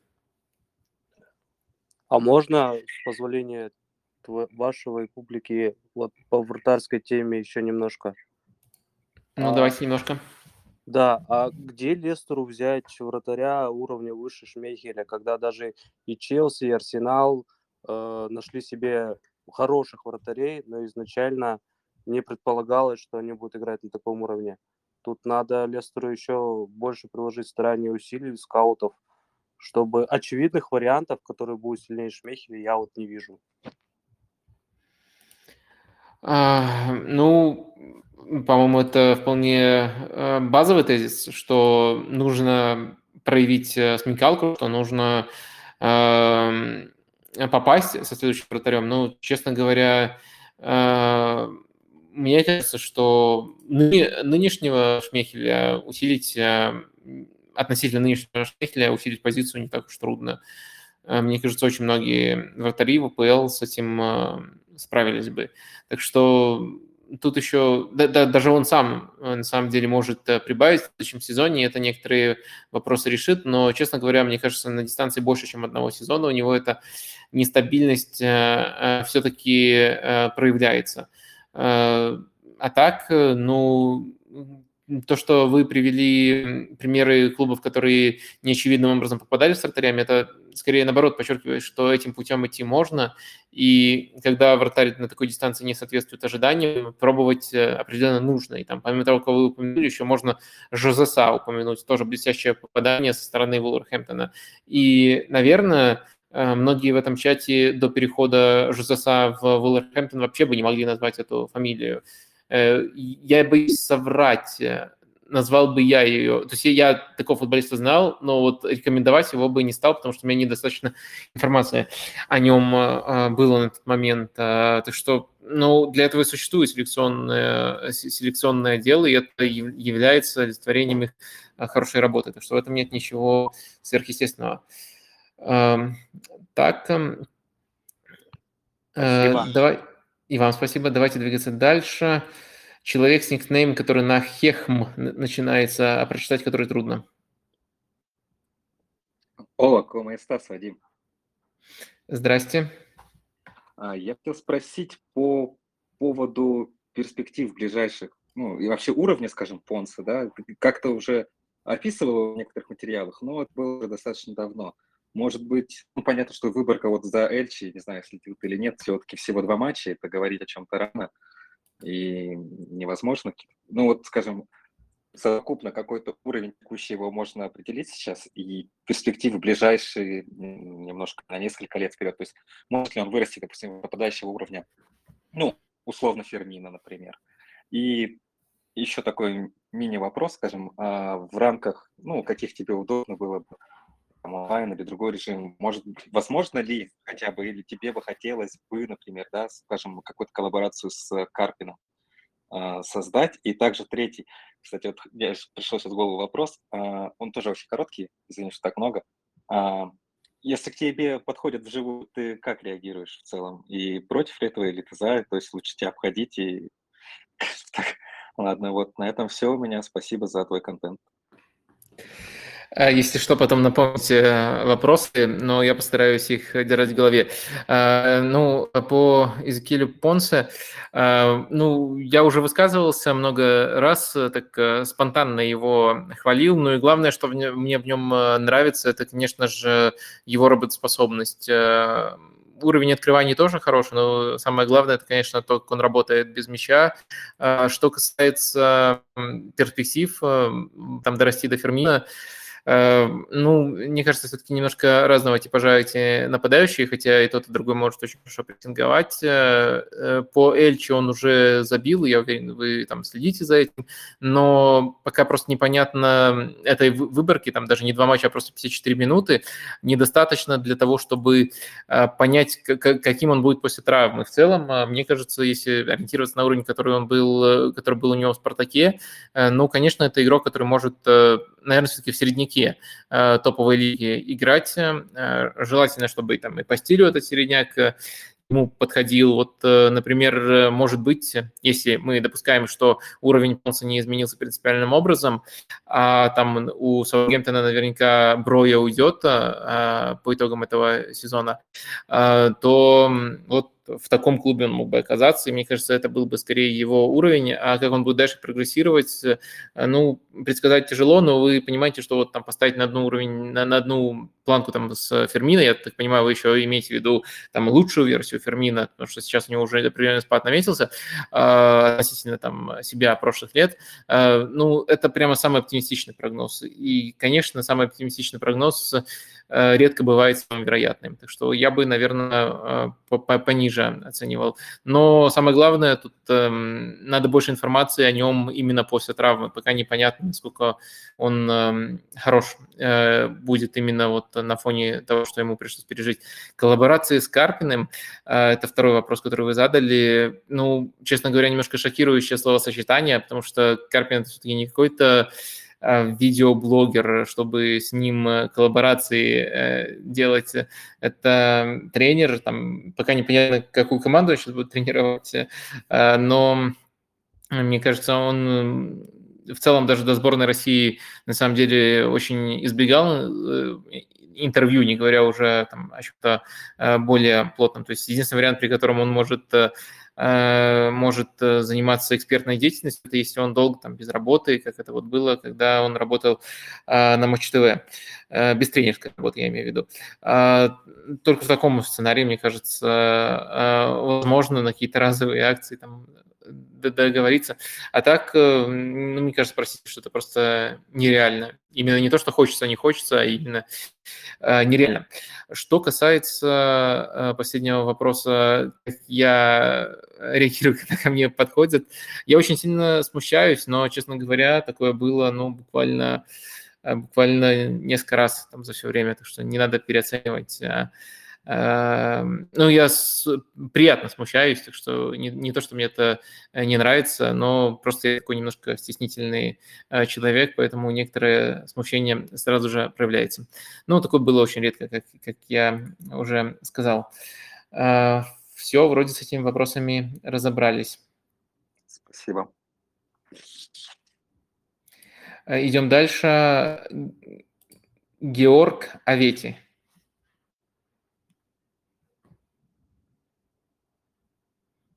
Алло, слышно вас? Здравствуйте. Пока не слышим. Здрасте. Вот сейчас слышно, да? Да. А, а, еще раз всем добрый вечер. Во-первых, хочу сказать, что а, какое замечательное у нас комьюнити, потому что все вопросы а, и все люди задают интересные вопросы, интересно слушать. А, спасибо, Вадим, что собрали нас здесь всех вместе. У меня такой вопрос. А, вот а, я извиняюсь, что возвращаюсь опять к Барселоне, но это моя любимая команда. И вопрос следующий. Скажите, пожалуйста, вот когда переходил Умтити в Барселону, про него говорили, ну, как-то казалось, что трансфер хороший, там, игрок с такими качествами, там, он разыгрывал, вроде с пасом был, а, он резко сдал. Потом э, был трансфер э, Ленгле, и э, какое-то время, то есть он казался топовым защитником, э, сейчас он ну, вообще не играет, и, то есть что с ним происходит, ну, тоже непонятно. Там был Дест, Эмерсон, вот какие-то игроки, которые вот в защиту приходят, они все резко сдают. Есть ли какая-то вот, я не знаю, система в этом? Вот. Или это какое-то стечение обстоятельств, там, травмы и прочее? С чем это связано? Мгм. Э, ну, я бы выделил тут э, две особенности. Во-первых, все-таки индивидуальность каждого случая, потому что там даже не все футболисты на одной позиции играют, которых вы назвали. Там Дест, например, все-таки фланговый защитник, э, ну и они все там в разные, на разных стадиях карьеры приходили. А случай МТТ вообще стоит э, особняком, э, потому что у него есть очень явная поворотная точка. Это когда он прямо дико форсировал, и его даже предупреждали, что это будет опасно, свое возвращение к чемпионату мира 2018 года. Но с тех пор это трагическая история, трагичная история. Он просто-просто не такой игрок. Это ему сломало карьеру. Мне кажется, просто уже невозможно представить сценарий, при котором он вернется на тот уровень. А сезоны, которые он провел до этого, по-моему, два сезона у него уместилось, они были прямо хорошими, э, на мой взгляд, по крайней мере. Э, что касается в целом э, того, почему у Барселоны могут быть проблемы с оборонительными игроками, помимо ну, я бы даже не назвал тут селекцию проблем, потому что и Лангле на определенном этапе был хорош, и Дест точно до прихода в Барселону был хорош, и Умтити был когда-то на старте хорош. А, мне кажется, это связано с э, хаотичностью, которая была в клубе последние годы.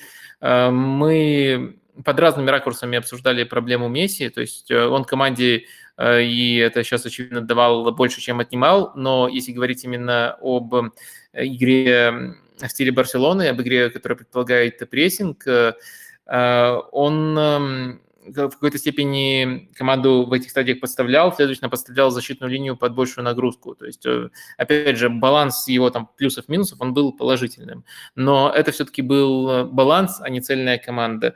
И мне кажется, Э, сочетать э, барселонский футбол э, с этим было трудно, и вдвойне трудно, учитывая, что еще эм, тренеры, мне кажется, попадались не те, которые могут эм, в полной степени этот футбол раскрыть.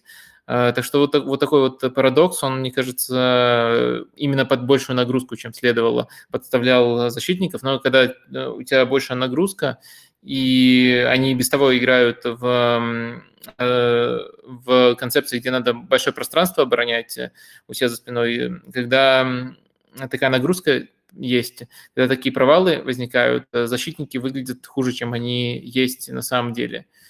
Вот это и индивидуальность каждого случая, пожалуй. Вот так я вижу проблему. Идем дальше. Следующий спасибо, вопрос. Спасибо. И вам спасибо. Кирилл. Просто Кирилл. Ну, вроде у нас только один Кирилл тут. А, Привет, Вадим, меня слышно? Да, слышно. Здрасте. Все, все хорошо. А, Так, вопрос у меня про Кросса, и сейчас он выпал из состава Реала, он был уже или нет? Чтобы я не повторялся. Про Кросса не было пока.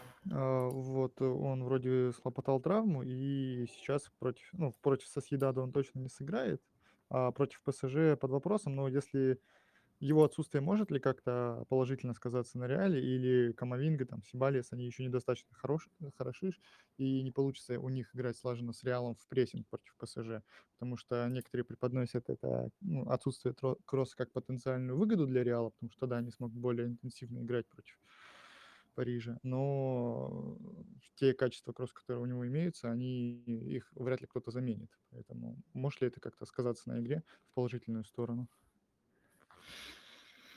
Мгм. А, Так, э, э, да, спасибо, что выключили микрофончик, а то у вас небольшое эхо было. Э, Мне кажется, во-первых, вы очень четко разложили плюсы и минусы. А, Есть э, качество того, как Кросс эм, управляет игрой, того, как э, он напасует. Это все еще главный плеймейкер э, Реала. А, Да, кто-то вот назовет Модрича, но Модрич, он э, более мультифункциональный футболист, он э, понимает, какая функция нужна в каждом конкретном матче, он хорошо разбивает прессинг, а вот если брать объем передач, то Кроос по-прежнему главный игрок Реала, и без него, конечно, эта стадия игры э, может э, сильно потерять. Но при этом э, я, кстати, скорее думаю, что Феде Вальверде должен, э, вроде он здоров, а должен вместо него играть э, в этом самом матче против ПСЖ. А, При этом действительно прессинг может стать без кросса лучше. Я на секунду, там Казимира еще нету, он же дисквалифицирован будет, поэтому вряд ли Феде Вальверде будет играть, наверное, за место Казимира. Э, Да, ценное замечание. Только м, мне кажется, что э, Камовинга будет играть на позиции Казимира, а Феде Вальверде э, будет играть э, ну, на позиции Кросса. Эм, То есть прессинг может стать лучше. И дальше мы упираемся в ответ, в необходимость ответить на вопрос, что было большей проблемой Реала в первом матче, игра с мячом, либо прессинг. И мне кажется, что все-таки, даже если мы посмотрим на то, что говорил Анчелотти после матча, э, прессинг и то, как он пытался в перерыве поменять прессинг, но там Реал стал прессинговать смелее, но просто проваливаться в этом давлении. Мне кажется, все-таки прессинг был более важной э, проблемой именно в контексте игры с ПСЖ. То есть если бы э, в прессинге Реал проявил себя лучше, то и владеть мячом можно было бы в других зонах, и намного более стабильной и цельной стала бы игра Реала в целом. Так что мне кажется, что, конечно, дистанции потери кросса может быть серьезной и ударить по игре Реала, но конкретно под рисунок против Парижа это действительно может стать э, легким, легким плюсом. Э, Посмотрим, как будет э, на самом деле. Так, давайте дальше двигаться. Паненко.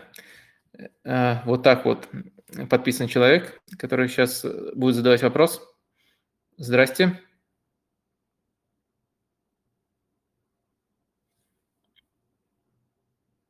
Так, Паненко, вас пока не слышно. Добрый, добрый вечер, А, теперь слышно. Здрасте, здрасте. А, Мой вопрос про...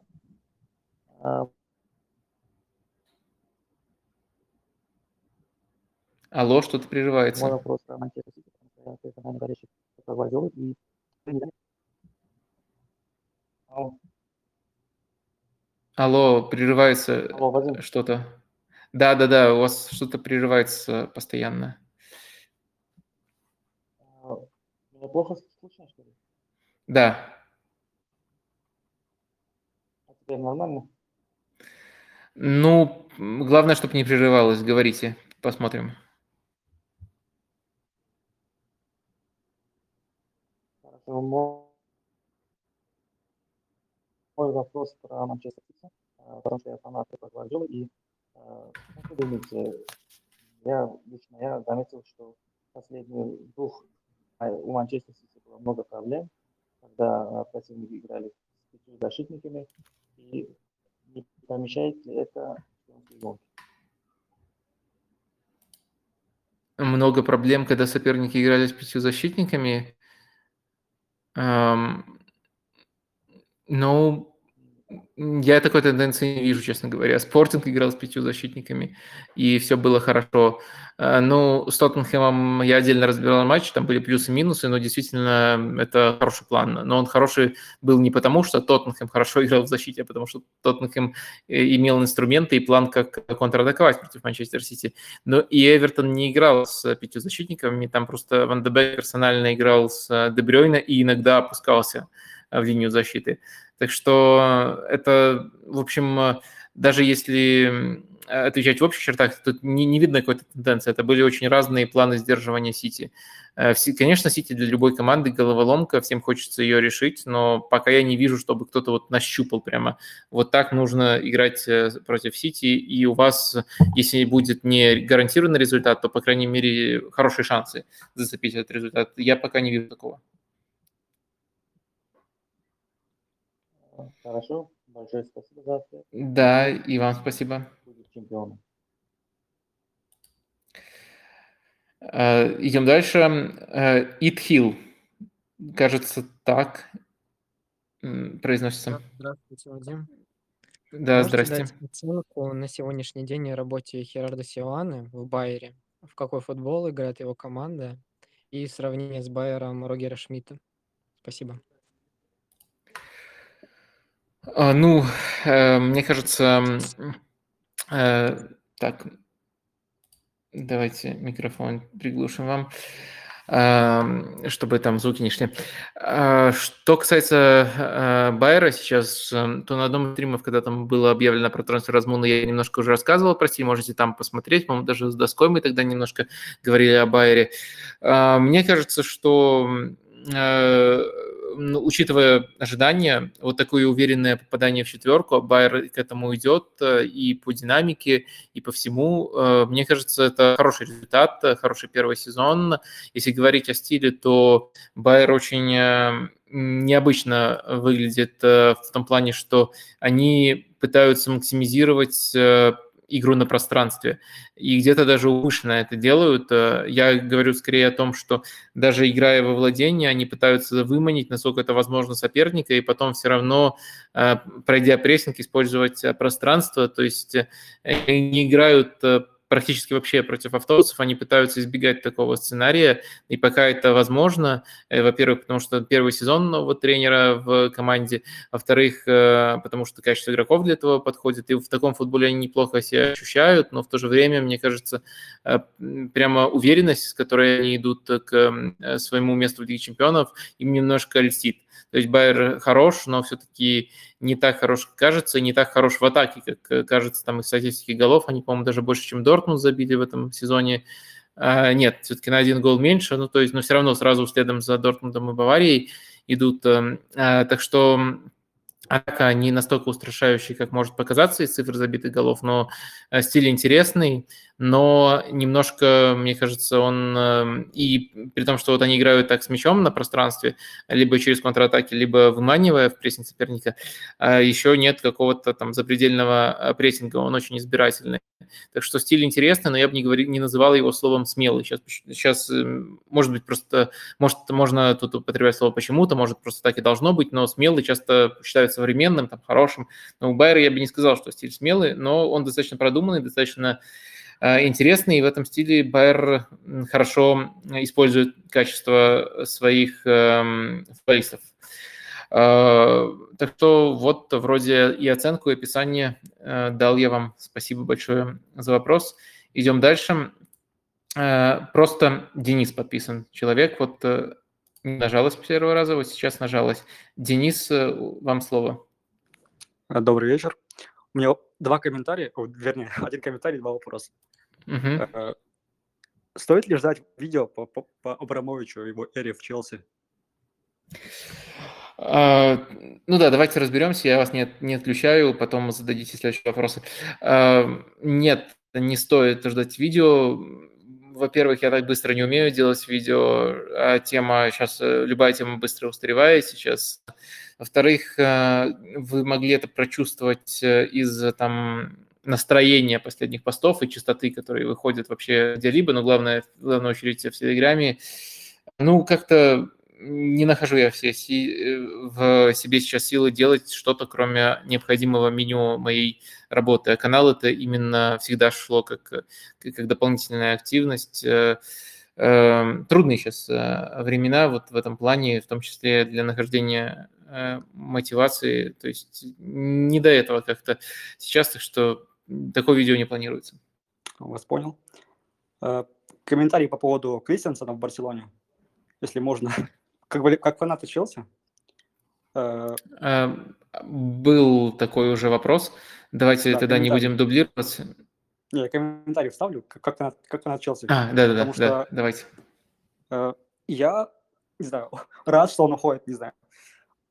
Потому что нестабильный, вернее, э, нестабильный в плане, как в тройке. А, не, вернее, наоборот, как, как в тройке стабильный, как в двойке не очень. А не подскажете, как он играет в Дании? Я вот не помню. Он даже в опорке играл, помню, да? Ну, в сборной. А, Ну, начинал в четверке, а потом э, в тройке играл. Ну, когда Дания потеряла Эриксона, они поменяли схему. И э, вот эта вот э, игра, как вы говорите, в опорке, это все-таки была гибридная схема. Там э, оборонялись они с тройкой защитников, э, и в опорную он именно когда команда э, разыгрывала, э, оказывался. Но Вот всё-таки такой вариант действительно был. Неплохо так играл там, можно заметить. Да, и в Челси, мне кажется, он играл э, неплохо, когда выходил центральным центральным в тройке, но эта позиция просто сейчас в первую очередь за Тиаго Силой закреплена. Ну, хорошо. Ну, мне кажется, не знаю, не уровень топ-клуба клуба парень. Такой нестабильный. А в третий вопрос. Я хоть и не увлекаюсь э, РПЛ, нашей лигой, но как вы считаете перспективы? Потому что сейчас новости читаю, э, все уходят. Краснодар вообще разваливает, да? Что там, кто там еще? Локомотив сейчас летело, смотрю. Потом, вот если сейчас Динамо выйдет в Лигу Чемпионов, и что им там делать вдруг сейчас, вернее, не Краснодар, Динамо выйдет сейчас в Лигу Чемпионов, и что им там сделать? Э, В Лигу Чемпионов. отчислят. В Лигу Чемпионов выйдет. Это, хоро- это оптимизм у вас нехилый. А Я, я говорю не о том, что Динамо не может э, выйти, а в том, что вообще российский клуб в следующем сезоне будет играть в Лиге Да, и вот я Чемпионов. о том же. Что им сейчас делать? Типа, какие, какие перспективы у Зенита? У того же самого Зенита, вдруг он тоже отчислят. Э, Ну, э, смотрите, э, события, да, развиваются быстрее даже, чем я ожидал, потому что я думал на самом деле, что вот этот вот исход э, легионеров, который э, бу- будет предсказуемым, он будет э, в первую очередь по финансовым причинам. Первый геймченджер, как мне кажется, это уход Гиздаля, и после этого я уже почувствовал, что если это уже воспринимается таким образом, то не за горами уход игроков. Проблема была только в том, что игроки, ну, им труднее расторгать контракты в одностороннем порядке, но я думаю, учитывая э, ситуацию в мире и отношение к России сейчас в мире, э, я думаю, если бы они даже расторгли в одностороннем порядке, то арбитражный суд э, потом любое решение принял бы в пользу, и нужно только одно такое решение, дальше все как карточный домик рассыпется. То есть у легионеров очень легкий э, путь для того, чтобы соскочить, в целом присутствовал, но оказалось, что э, этот путь даже еще легче, чем кажется, что э, даже клубы готовы сейчас с ними договариваться. Э, в общем, все развивается даже стремительнее, чем э, я думал, но э, в любом случае ни, никакой сценарий не сулил бы каких-то э, положительных э, перспектив э, российскому футболу. Мне кажется, это не, не означает, что вообще сейчас не будет легионеров э, и там сбудется там чья-то мечта, чтобы постоянно воспитанники академии играли.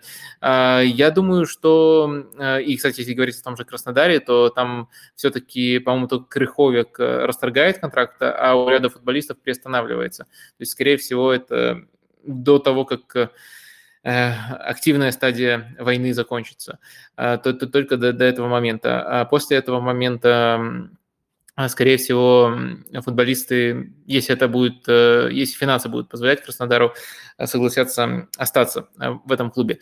Но, опять же, ситуация настолько сейчас непредсказуемая, что все может э, поменяться и зависит от того, как сильно, как сильно во времени э, тянутся военные действия.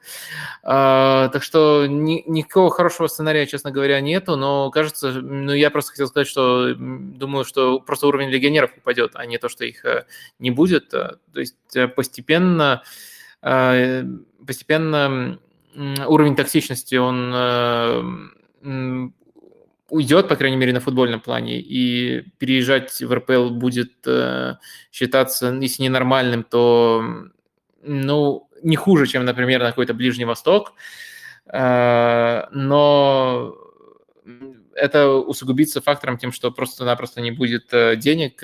Для вас не секрет, что э, очень много государственных денег в футболе, и, конечно, они сейчас понадобятся на другие нужды, и очень быстро, я думаю, именно футбол будет от них отрублен. Так что мы вступаем в новую реальность, это вообще во всех сферах. Футбол лишь одно из, из ответвлений, и, к сожалению, все будет вот именно э, так. Вопрос просто в какой степени э, так, в какой степени негативная динамика проявится, то, что она проявится, эм, это уже не секрет, э, и просто единственное удивление, что она проявляется даже быстрее, чем я думал. Так. Все, спасибо. И вам спасибо.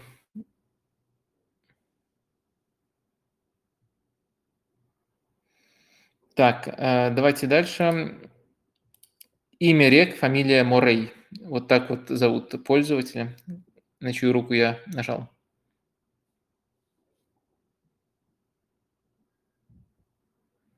Алло, слышите? Алло. Рек, Рек Морей, будете задавать вопрос? А, да, да, слышно меня? Здрасте, да, слышно. А, Добрый вечер, Вадим. А в последнем выпуске подкаста к Почина Катеначо вы составляли топ э, клубов, но с того времени уже прошло а, и матчей очень много, и время утекло определенно. Вот сейчас бы вы поменяли позиции какие-то? Тот же Аякс сейчас вот в последнем матче с Бенфикой не так уж убедительно выглядел. Спасибо. Э, конечно, я менял бы позиции, потому что этот рейтинг, он, э, по крайней мере, как я к нему подходил, как я его составлял, э, именно свой голос, он отражал ситуацию на текущий момент. То есть не ситуацию, там глобальную вот ситуацию именно на текущий момент там и, и не прогноз, например, что в какой бы месяц я его не составил, он бы все равно от месяца к месяцу менялся бы. Э, но основные изменения, ну, мне кажется, что без, эм, э, без э, Нойера Бавария должна упасть на одну или две позиции. Аякс немножко может упасть, потому что, ну, ну, я бы даже не сказал, что они плохо сыграли, но не знаю, может, может быть, все-таки есть эм, клубы сейчас, которые находятся в лучшем состоянии. Э, может быть, э, э, Челси стоит, стоит приподнять, потому что в себя они постепенно приходят, и, что важно, вернулись к тому самому варианту, который я сильнее всего нахваливал. Вот за счет Челси, может быть, Аякса можно в какой-то степени опустить. И еще важное изменение, конечно, прямое столкновение Парижа и Реала показало, что ну, не обязательно это должно быть единственным фактором. И то, как Реал играет с командами другими по типу, и то, как Реал играет на дистанции, это тоже важно, но то, как Париж подготовился, то, то какой потенциал именно играть э, с тактическими деталями Париж показал, э, мне кажется, это нельзя недооценивать. И вот э, позиция Парижа тоже была бы выше, чем вот я их ставил на тот момент, поближе к Реалу, может быть, даже выше Реала. Так что вот это в общих чертах Если что, можете оглянуться на тот рейтинг и посмотреть, на каких местах там были клубы, потому что мало ли не всем, кто слушает нас, даже понятно,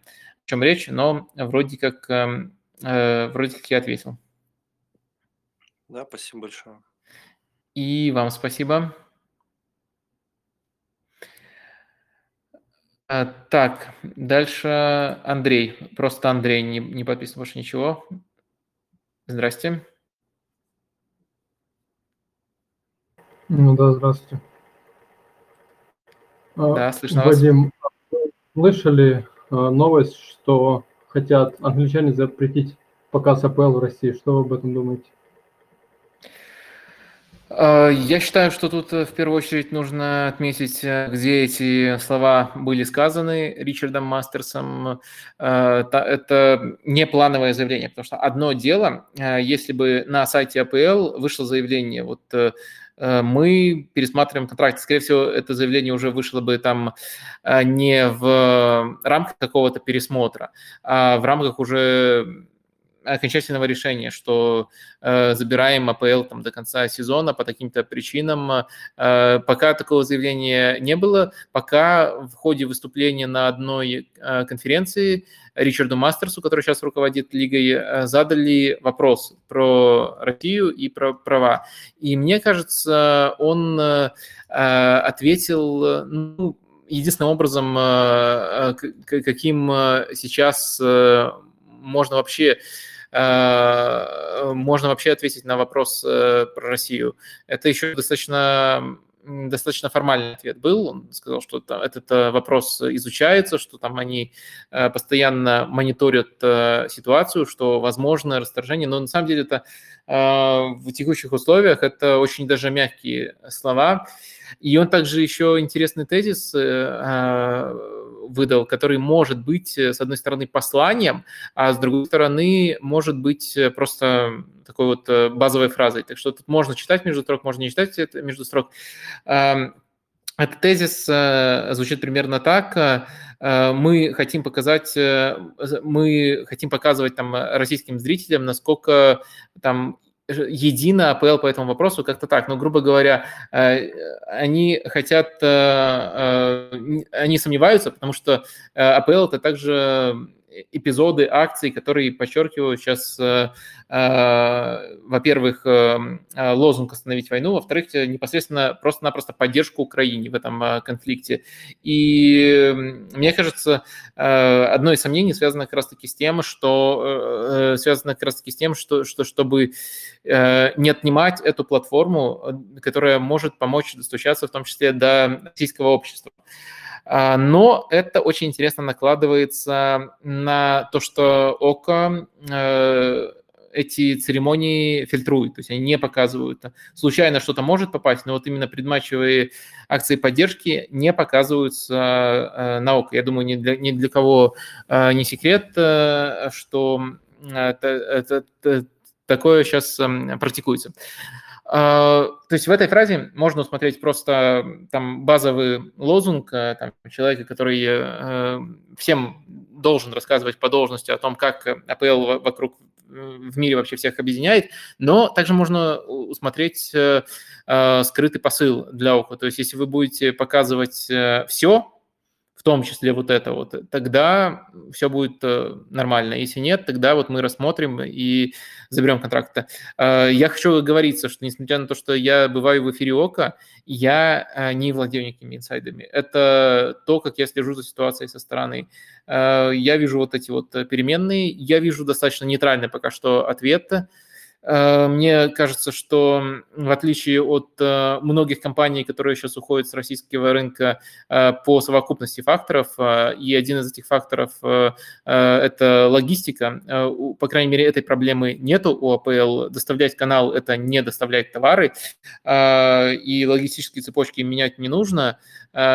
И есть, конечно, репутационные издержки, но даже в этом отношении можно оправдать тем, что это не только сотрудничество там, с российским каналом, с, там, э, с каналом, который принадлежит там, российскому банку государственному или там полугосударственному, я не знаю, как четко сейчас Сбер, Сбер устроен.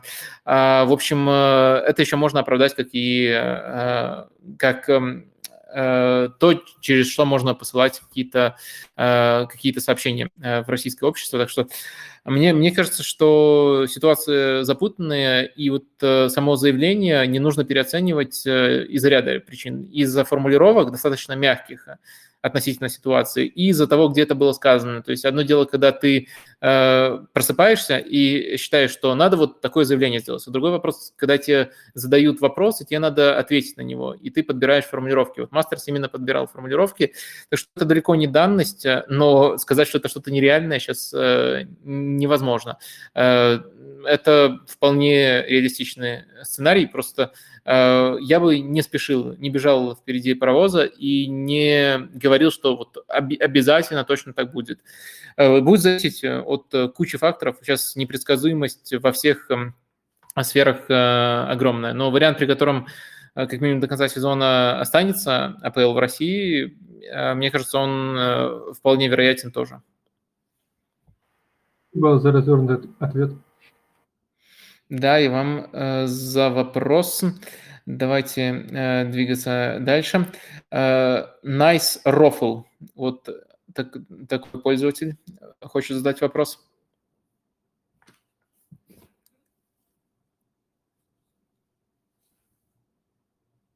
Nice Roffle, мы вас слушаем.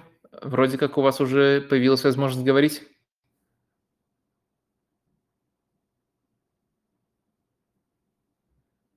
Алло.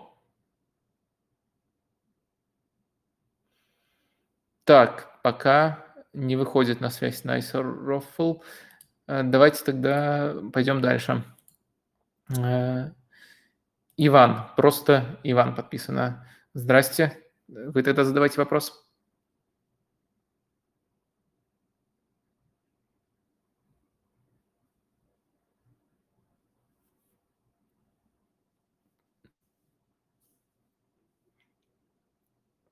Иван?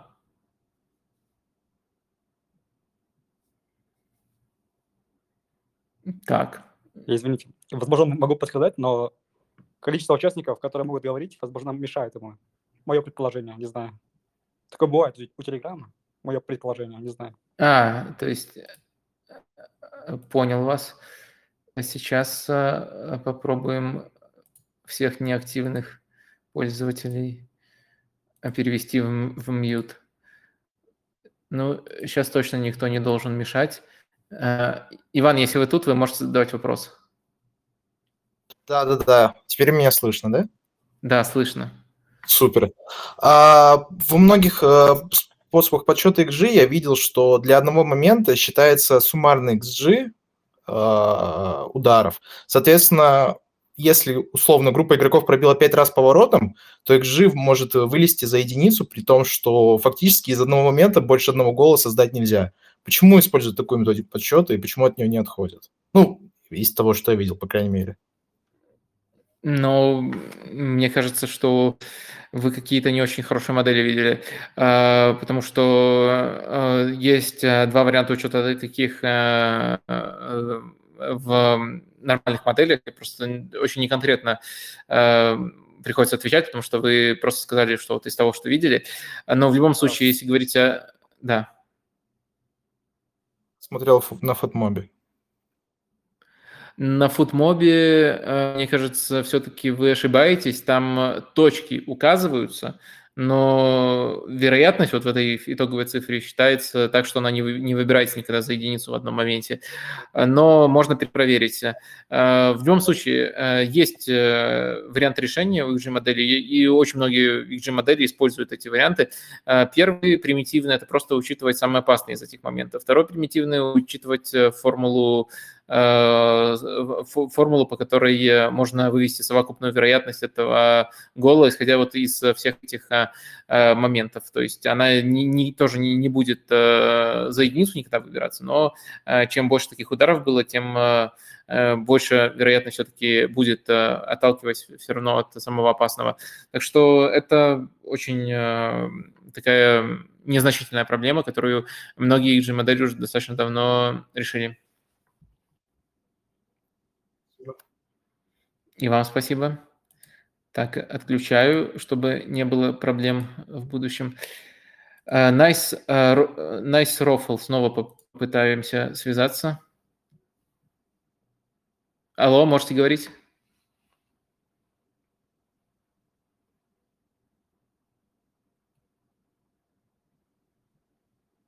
Да, тут, видимо, что-то другое мешает. Просто не слышно вас. э, Простите. Тогда идем дальше. Э, Алибек Кругликов. Или Кругликов, простите. Алло. А, здравствуйте. Да, А, здрасте. Э, Вопрос э, про Аякс.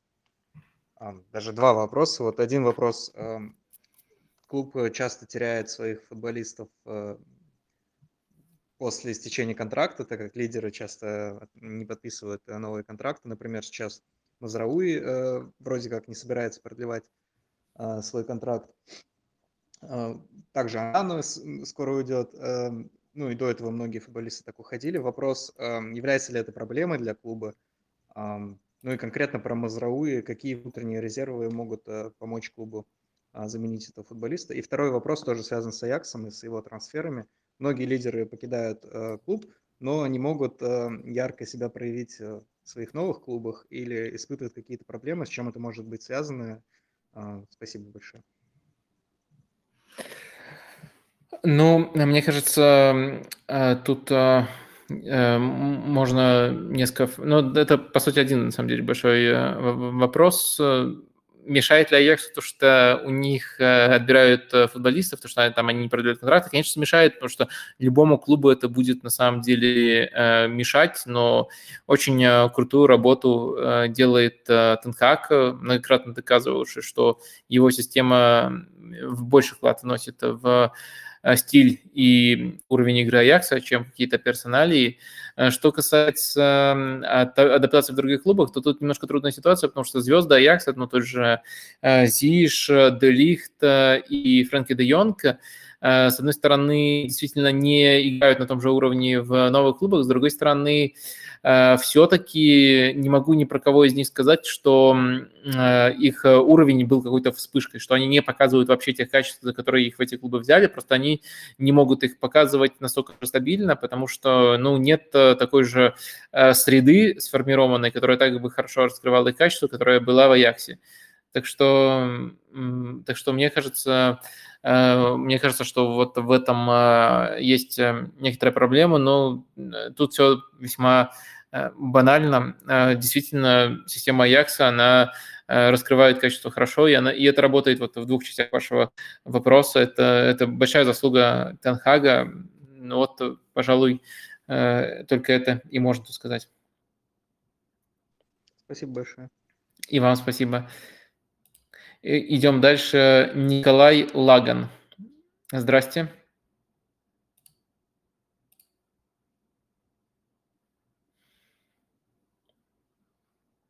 Николай, пока вас не слышно. Алло, вот так. Так слышно? Да, так слышно. Да, Вадим, большое спасибо. Во- Ну, во-первых, спасибо за творчество, все, которое вы делаете. Во-вторых, такой вопрос. Э, Я болельщик Ювентуса со времен Кальчополя. Да, и всегда вроде как у нас была такая, можно сказать, мусорная тактика. Мы брали э, хороших звезд, но уже немножко престарелых, у которых заканчивался контракт.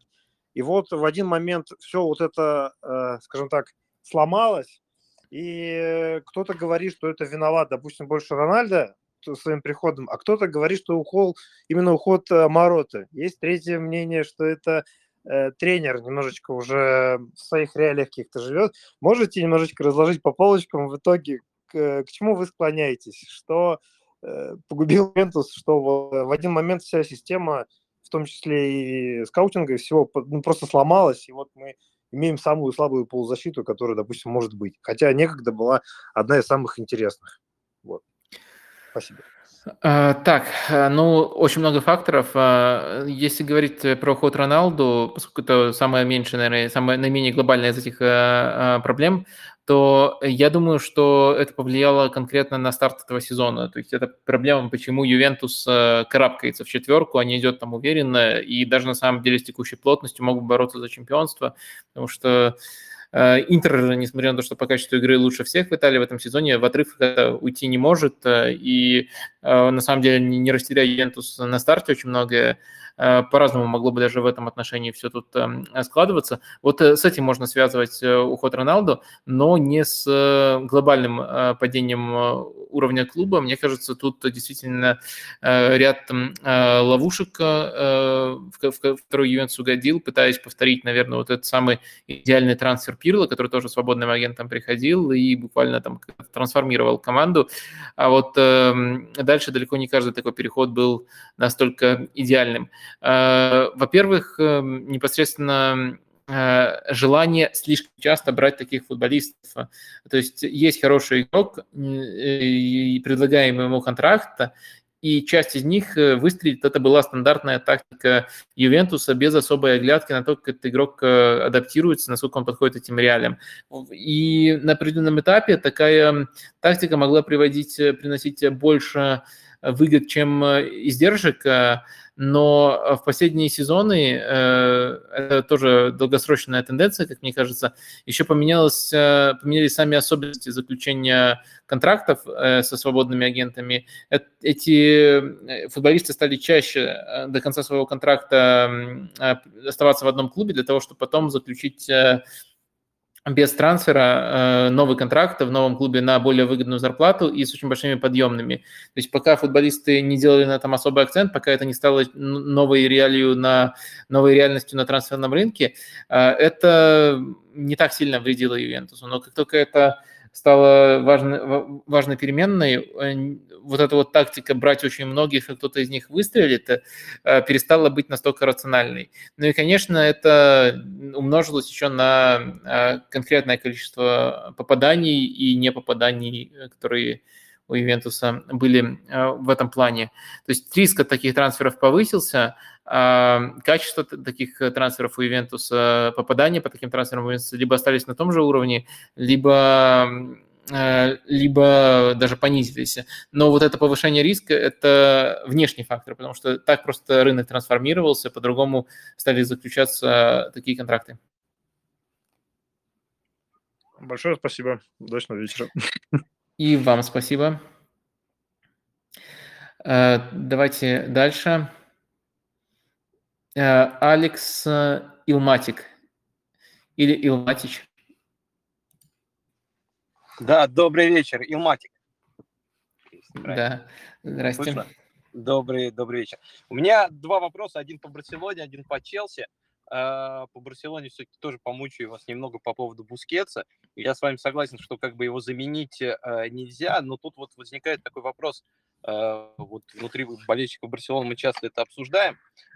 Стоит ли, с учетом того, что нельзя найти замену тому же Бускетсу, переходить больше, вот, например, на систему, ну, когда треугольник больше повер... ну, повернут кверху, что у нас получается два игрока снизу, две шестерки, одна восьмерка. Хотя, как бы, все знают, что тот же Чави, как бы, э, и тот же Крой в своей книге писал, что чтобы иметь преимущество и хорошо разыгрывать мяч наверху, нужно играть с одной шестеркой и двумя восьмыми номерами. И э, вот возникает вопрос, э, вот Гвардиола так и не нашел себе замену того же Бускетса, да, но при этом он придумал систему, при которой крайние защитники исполняют, по сути, опорников, да, и которые смещаются в эту зону и помогают разыгрывать там мячи. Э, стоит ли, может быть, тогда Барселоне искать на это место игроков?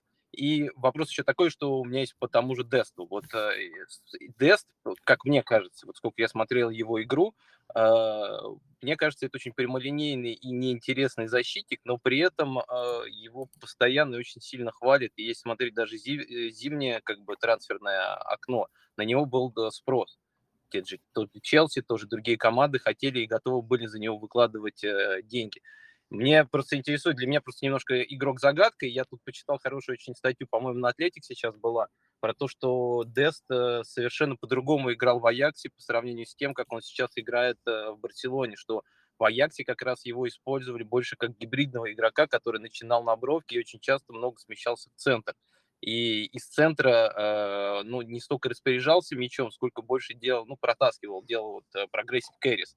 У него достаточно были э, неплохие показатели в этом компоненте.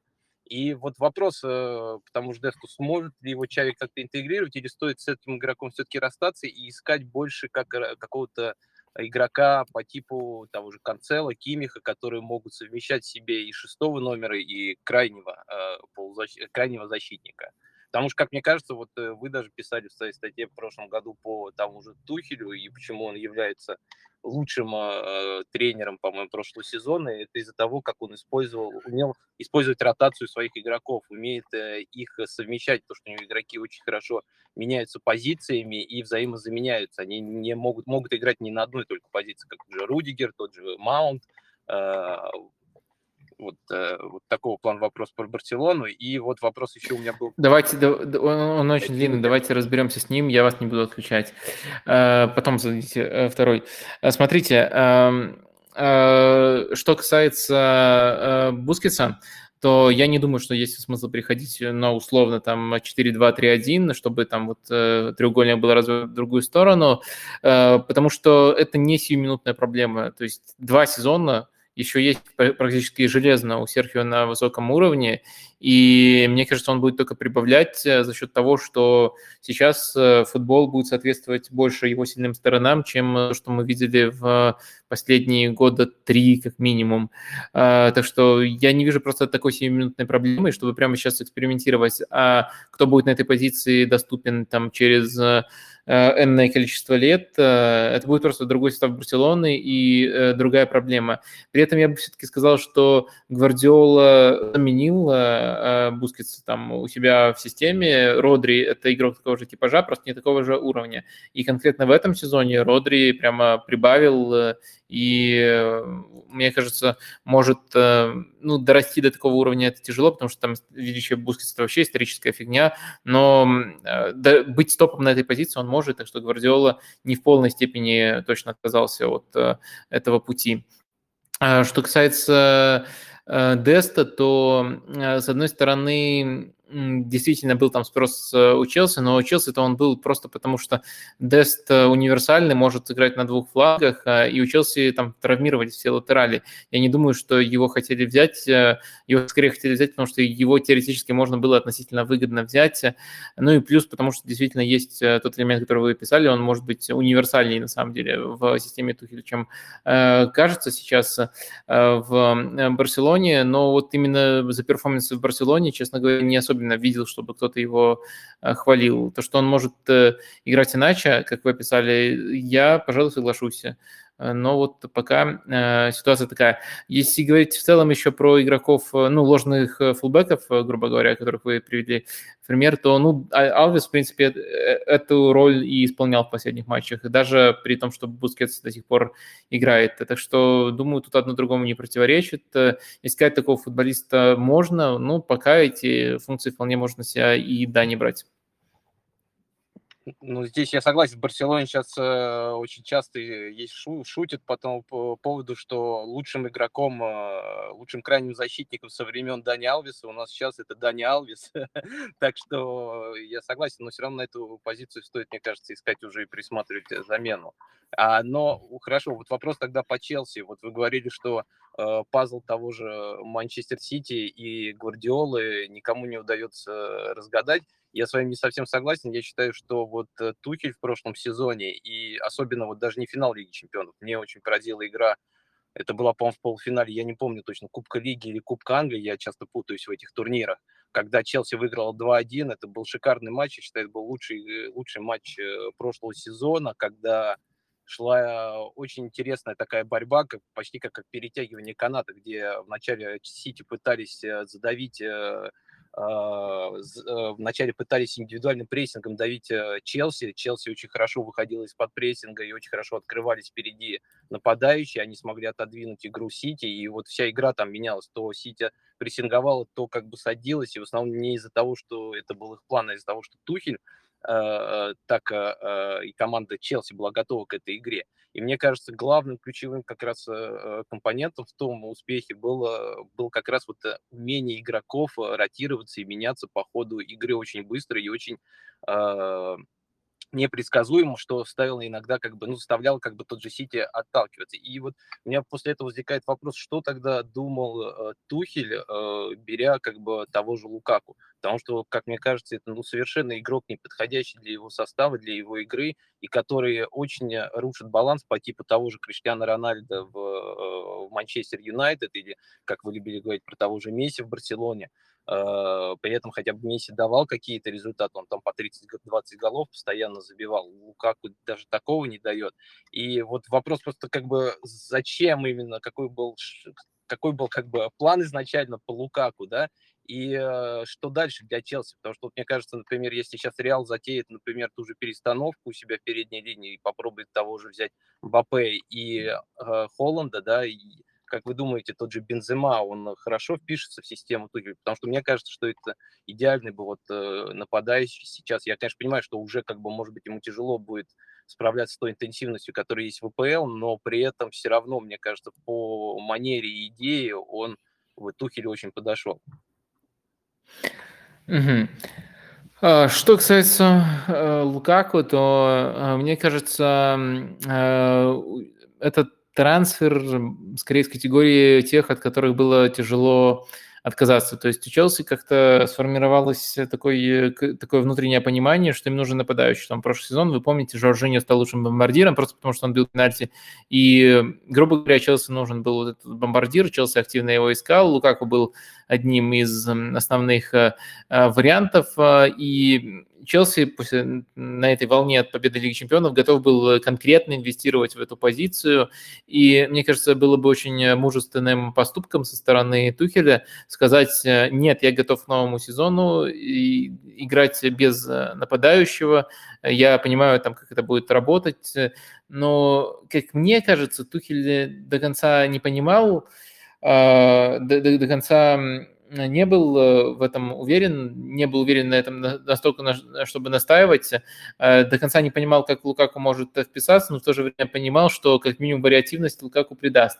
Я бы еще не до конца сравнивал э, Лукаку вот как проблему Э, вообще для функционирования команды, потому что все-таки доказано, в том числе эмпирически, что цельную команду, цельную современную команду с Лукаку в атаке можно построить. Просто Челси играет в атаке не так, как тот же Интер при Антонио Конте. А вот э, с этими футболистами современную команду, цельную, в том числе в стадии прессинга, э, строить уже намного тяжелее. Так что тут не, не, не, не та глубина проблемы. Вот я бы в один ряд это не ставил, но Э, в целом, э, если вот выбирать, э, Челси, на самом деле, даже когда Лукаку играет в составе, выглядит современной, хорошей командой, но как, как ну, он выглядит просто еще более классной и современной командой, когда он не играет, если говорить конкретно, когда играет вместо него Кей Хаверс. Вот, думаю, какая-то такая совокупность трансферов летом привела к... совокупность факторов летом привела к, к этому трансферу. Так, думаю, можем двигаться дальше. Спасибо большое. До свидания. И вам спасибо. Илья Еремеев. Вот сейчас э, на него я нажал. А, здравствуйте.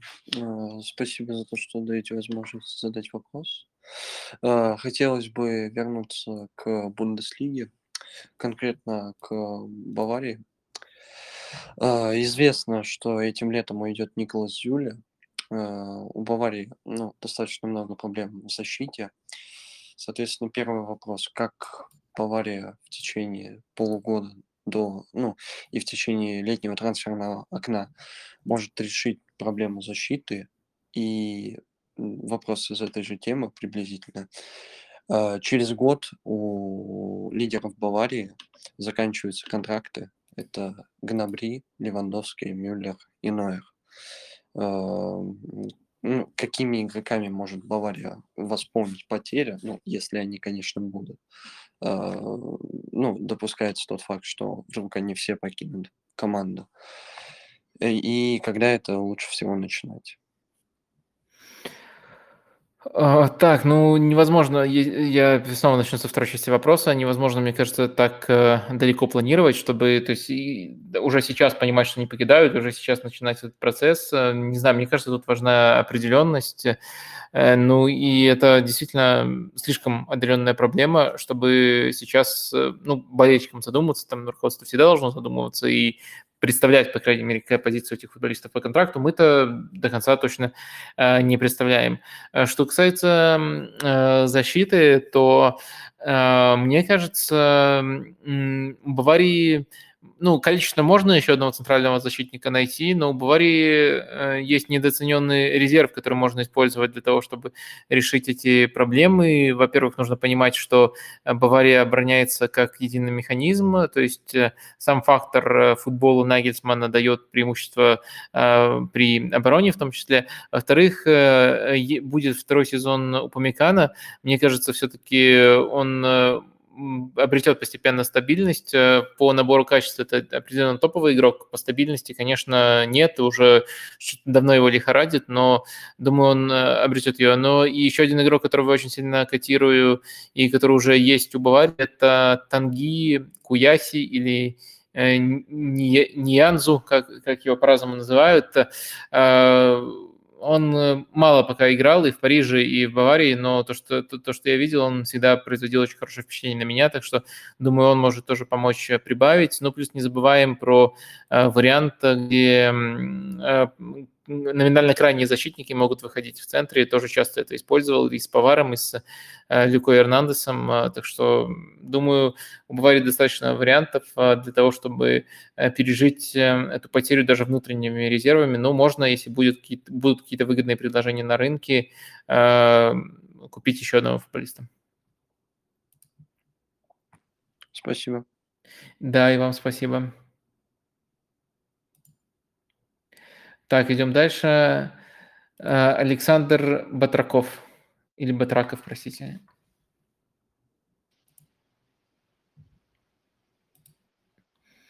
Александр, вы можете говорить. Здрасте. А, привет. Дал слово мне, да? Да. А, во-первых, спасибо, что э, в такое тяжелое время делаешь хоть какой-то более-менее развлекательный контент. Ну, я тоже хочу такой задать вопрос несколько э, романтичный, немного разбавить атмосферу.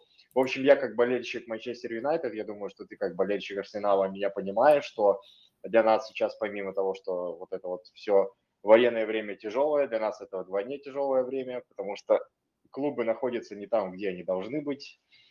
А, И хочется, чтобы ты немного пофантазировал, знаю, что ты это не любишь. Вот а, в какой параллельной вселенной, допустим, с приглашением какого-то конкретного специалиста, чьи фамилии так или иначе возникают в прессе, а, Манчестер может в следующем сезоне стать чемпионом АПЛ? А, С учетом того, что есть сильный Сити, там, допустим, сильный Челси, сильный Ливерпуль. Просто вот они, допустим, там приходит Анчелоти, что-то настраивает, Роналду забивает снова 40 за сезон. Либо там приходит Тенхак, настраивает прессинг, какие-то стратегии, тактики, и Манчестер становится супер крутой современной командой. Вот что ты э, по этому поводу думаешь? Э, просто так, хотя бы в двух словах, какой вариант может произойти, и Манчестер станет чемпионом? Спасибо. Ну, Мне кажется, это процесс э, более затяжной, чем назначение тренера, попадание с тренером.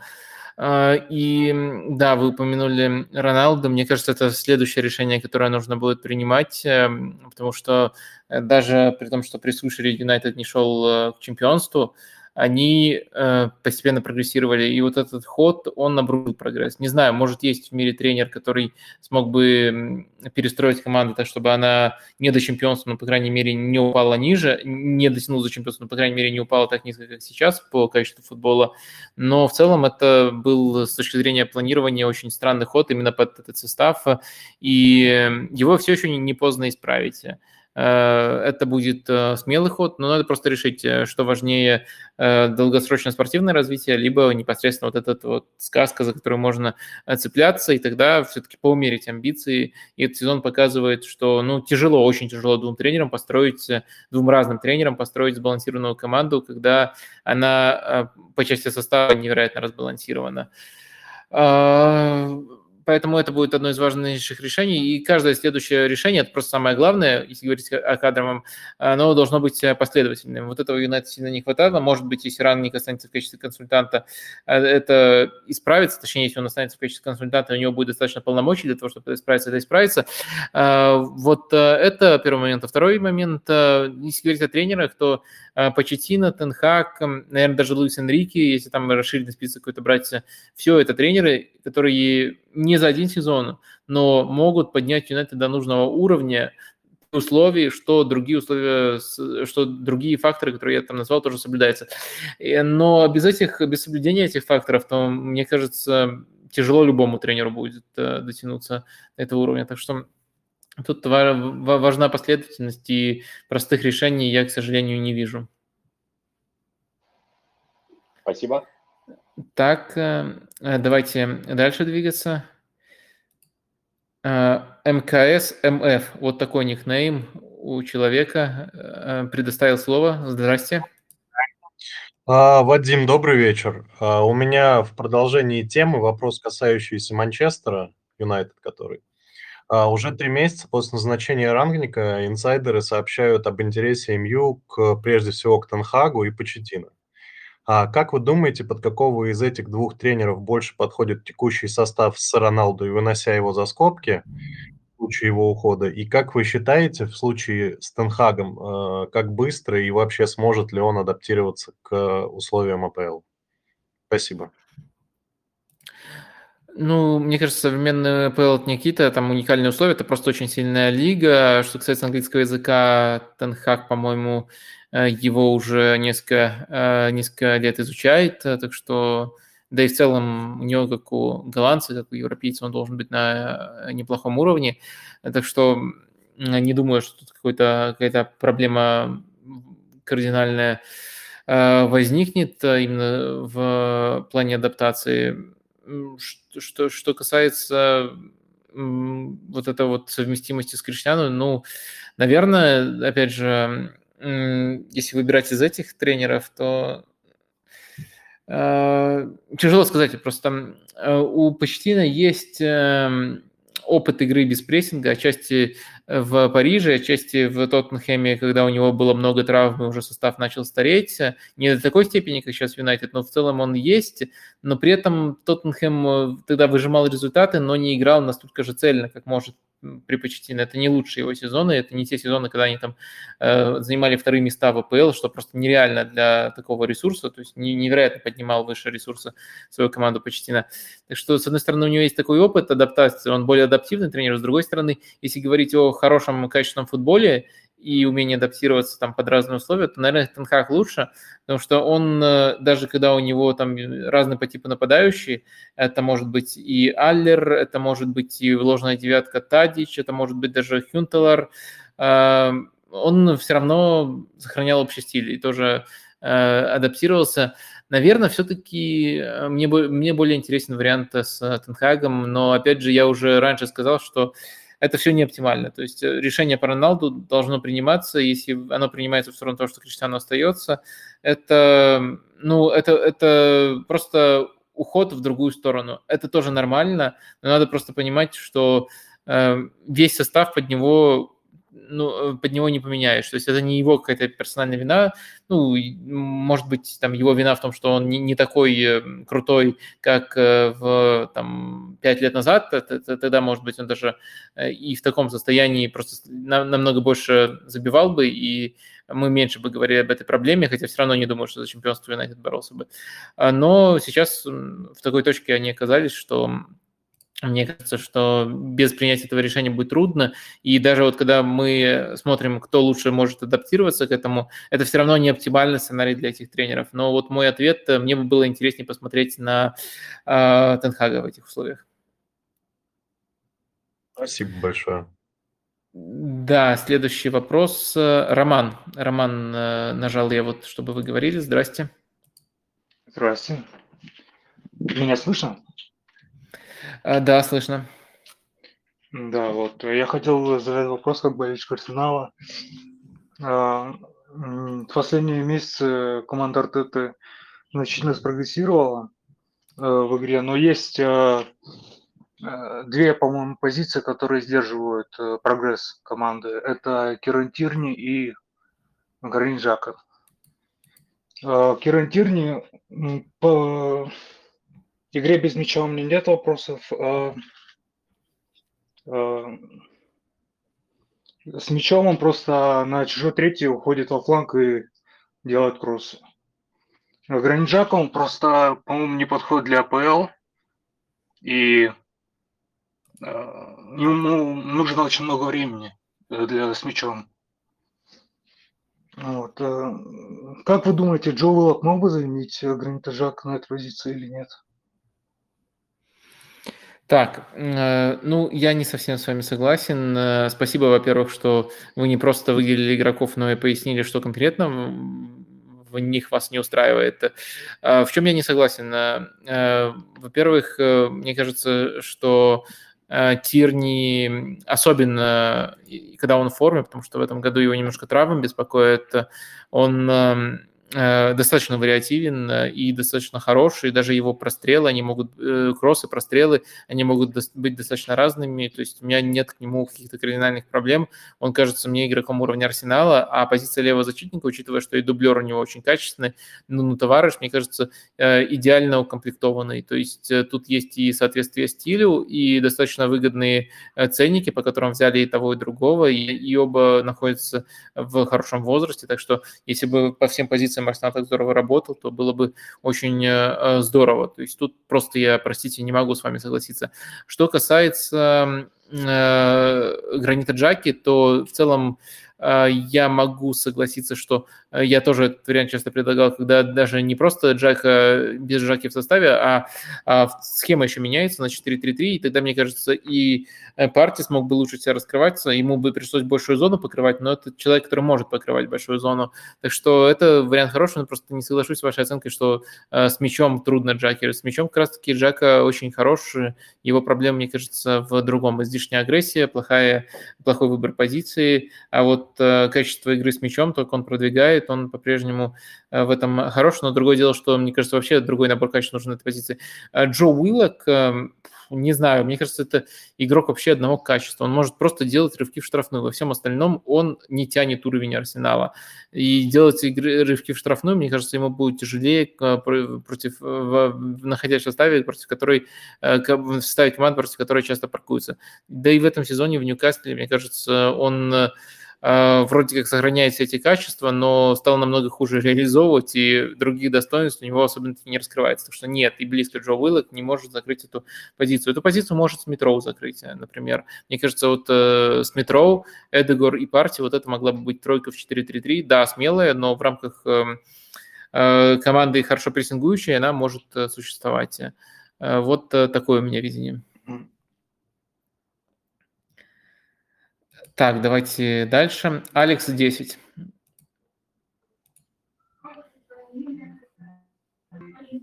А, Вадим, привет. Всем привет. Да, привет. А, Вадим, я попрошу тебя перенестись в прошлое и вспомнить такого игрока, как Луиш Фигу. И а, ответь, пожалуйста, а, к какой позиции больше тяготел Фигу в свои лучшие годы? Это был плеймейкер или классический вингер? И если, предположим, перенести его в теории в современный футбол, а в Реал в схему 4-3-3, а на какой позиции ему было бы наиболее комфортно? Угу. А, но мне кажется, Фигу был хорош а, тем, что он примерно одинаково хорошо мог сыграть и чистого вингера, и инвертированного вингера. Тогда это еще так не называлось но по сути он э, вполне, э, вполне все эти функции выполнял, то есть только, наверное, с меньшим перекосом непосредственно на удары, как это вот у Робина ярко выражается, э, выражалось, вернее. Так что думаю, что в современном футболе скорее игрока с его набором качества попросили бы играть инвертированного вингера, то есть, грубо говоря, на левом фланге со смещениями, просто потому что сейчас почти в каждой топовой команде э, фланг э, закрывает э, крайний защитник. Но есть и другой вариант. где его просили бы закрывать фланг, но был бы ложный фулбэк.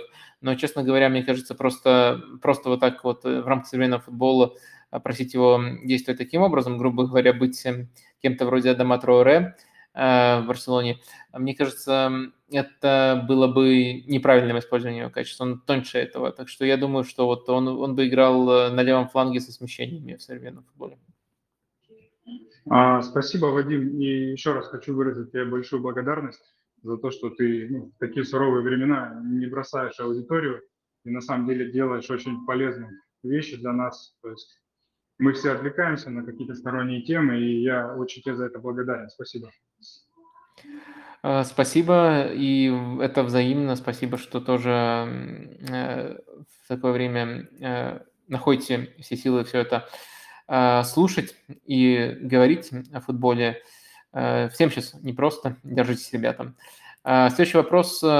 Бой плохой. Вот такой никнейм у человека.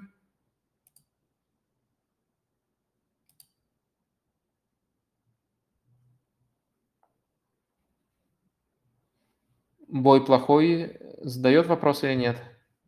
Слышно вас? Мне не слышно.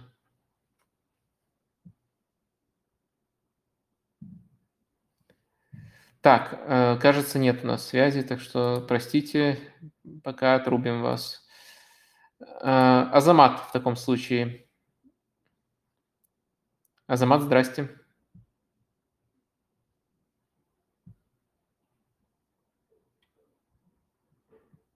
Алло.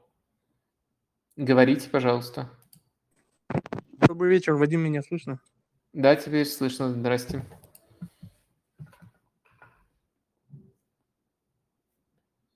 Да-да, говорите. Алло. Да, да, говорите. Вадим, меня слышно? Добрый вечер. Да, слышно, Сейчас говорите. по вашим рекомендациям нахожусь э, в процессе чтения книги Талеба «Антихрупкость». И хотел бы узнать, как вы видите, возможно ли э- это понятие э, в футболе каким-то образом видеть? То есть может ли команда быть антихрупкой и так далее? А, Так, ну, есть несколько, вообще это очень широкое понятие, очень широкая концепция, которую можно применять, э, мне кажется, в самых разных сферах, но есть эм, разные понимания того, что такое может быть антикрупность в футболе. Если говорить тактическом понимании, то я тут э, приводил Зидана э, в качестве примера, его Реал последнего сезона э, в качестве команды, которая может подпадать под такое под такое определение, но это было на одном из стримов, лучше просто посмотрите, не буду не буду повторять. А что касается антихрупкости в футболе в более широком значении, то есть са- сам клуб, мне кажется, это может быть относительно новой мыслью и более подходящей к актуальной ситуации. Э, Мне кажется, что антихрупкость, э, э, которая может проявляться в футбольном э, клубе, сейчас она может э, быть э, связана, например, с э, ситуацией вокруг э, войны. То есть э, клуб э, на самом деле уничтожить труднее, чем кажется. И вот э, если бы сейчас в России нашлась своя Барселона больше, чем клуб, Барселона больше, чем клуб называют, э, напомню, из-за э, того, как она смогла сплотить э, людей, в том числе у себя на стадионе во времена Франка. По, сути, это было единственное место, где они могли спокойно говорить, в том числе говорить на своем языке. И, если сейчас нашелся бы в России смелый клуб, который мог бы, грубо говоря, вот взять на себя такую функцию, а сейчас аналог этой функции – это антивоенная тема, никому не дают собираться а, массово, но если бы э, клуб у себя на стадионе это поощрял, занял бы такую четкую позицию, то это э, вынудило бы, э, произвело бы цепочку действий, вынудило бы другую сторону реагировать, э, и в этой ситуации э, проявилась бы как раз-таки антихрупкость. Вот э, действительно в э, сценарии высокой неопределенности. Э, Почему она могла бы проявиться? Потому что э, клуб э, на самом деле при любом сценарии, даже самом печальном, э, если этот клуб будет уничтожен, все равно его нельзя уничтожить полностью, потому что у него все равно остаются болельщики, и клубов Фениксов на самом деле в истории футбола было очень-очень много, там Уимблдон, наверное, самый знаменитый пример, и тут, мне кажется, это в любом случае, это, это самый плохой сценарий, но на самом деле есть и другие, которые вынудили бы э, реагировать. И вот э, эта концепция в футболе могла бы проявиться э, как вот, вот, вот в, такой ситуации, мне кажется, как что-то, что что-то, что на первый взгляд на фоне других институтов намного менее прочное, но на самом деле может быть практически не, неразрушимым до конца. А, вот, э, мне кажется, сейчас можно в таком контексте применять. В контексте тактики это немножко тяжелее применить, но я когда-то рассуждал на эту э, тему. Возможно, вы тогда и услышали рекомендацию книги, когда я рассказывал про Зидана. Да, спасибо. Еще один вопрос, Вадим. Какие еще могли бы посоветовать книги из похожих э, жанров? Из э, похожего э, жанра. А, ну, а другие книги Насима Талебова читали, потому что есть же еще «Черный лебедь», «Дураченные случайностью», много у него э, книг такого типа жанра. Кроме этого, мне Канеман нравится, две его книги основные. Это и «Шум», последняя книга, и «Думай медленно, решай быстро», его главный бестселлер. Мне кажется, вот это вот эм, основное на такую тему. Спасибо, спасибо. Да, и вам спасибо. Так, у нас уже меньше ста человек. Это говорит о том, что о том, что скоро, наверное, уже можно будет завершать. Ну и там уже больше двух часов сидим. Давайте еще несколько вопросов. А, а, Фандеева АС. Сейчас. Здрасте, можете говорить. Э, это вы меня включили, да? Да. А, у меня полтора будет вопроса, я их э, по очереди задам. А, первый вопрос. А, каждый раз, когда кто-то переходит в АПЛ, по крайней мере я, я слышу много разговоров о том, то, что АПЛ какая-то особенная лига, в ней какие-то совершенно другие скорости. Я бы хотел у вас спросить, э, что вы понимаете под понятием скорости, и есть ли какой-нибудь э, э, критерий, по которым эту скорость можно измерить, и как это можно сравнить с другими лигами? Спасибо. Мгм. А, ну, вы так говорите, как будто это я продвигаю э, таки- такую терминологию. Нет, Ну, нет. да, ну, скорость эм, есть э, некоторые исследования, но они настолько редко э, проводятся, что эм, ну, регулярно замерять из сезона в сезон в каждой лиге не приходится. Э, так что эм, не знаю, честно говоря, как это можно померить. Возможно, есть смысл ориентироваться на то, как часто мяч переходит от одной команды к другой, но это тоже не совсем правильно будет, потому что большое количество таких переходов э, э, это не обязательно означает такой интенсивный качественный футбол, это может быть просто хаотичный футбол. Э, но, наверное, и количество переходов мяча от одной команды к другой просто само по себе, и то, насколько Эм, хорошо они действуют с мячом. Вот если эти факторы как-то сопоставить, то можно... Ну, короче, у меня готовой формулы нету. Эм, как, как к этому выводу приходят, ну, честно говоря, мне тяжело сказать. Но потому что мне кажется, что, э, да, ВПЛ выше уровень тренеров, игроков, но если говорить об там, интенсивности, то самая интенсивная лига – это Бундеслига, по идее.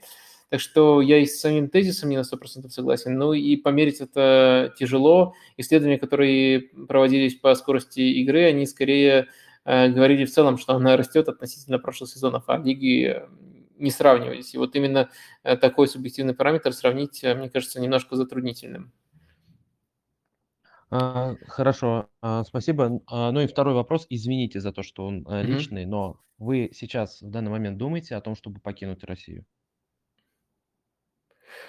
А, Да, а, я об этом, а, безусловно, думаю. Мне кажется, все, у кого есть такая возможность, сейчас об этом думают.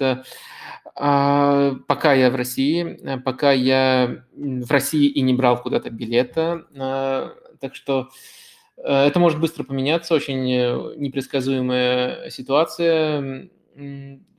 Пока мне, я, я очень люблю свою работу и немножко привязан к ней, так что привязан в том числе территориально, поэтому эм, не хотел бы уезжать э, э, долгосрочно.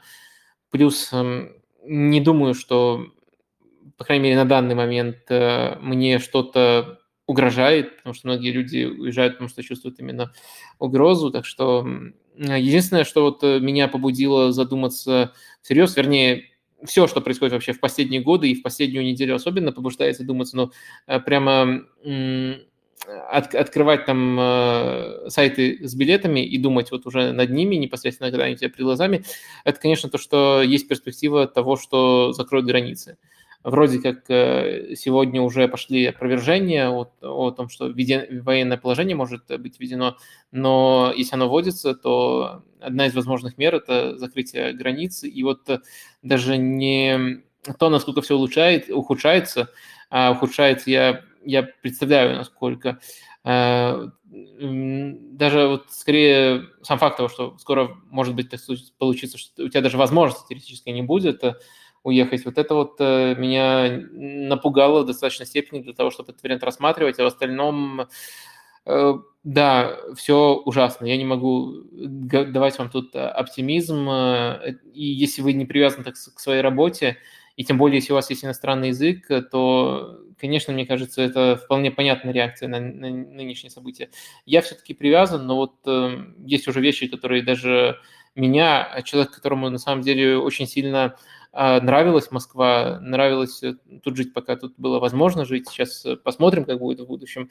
Э, Даже после проживания в Дубае мне нравилась Москва. Даже меня последние события э, пугают.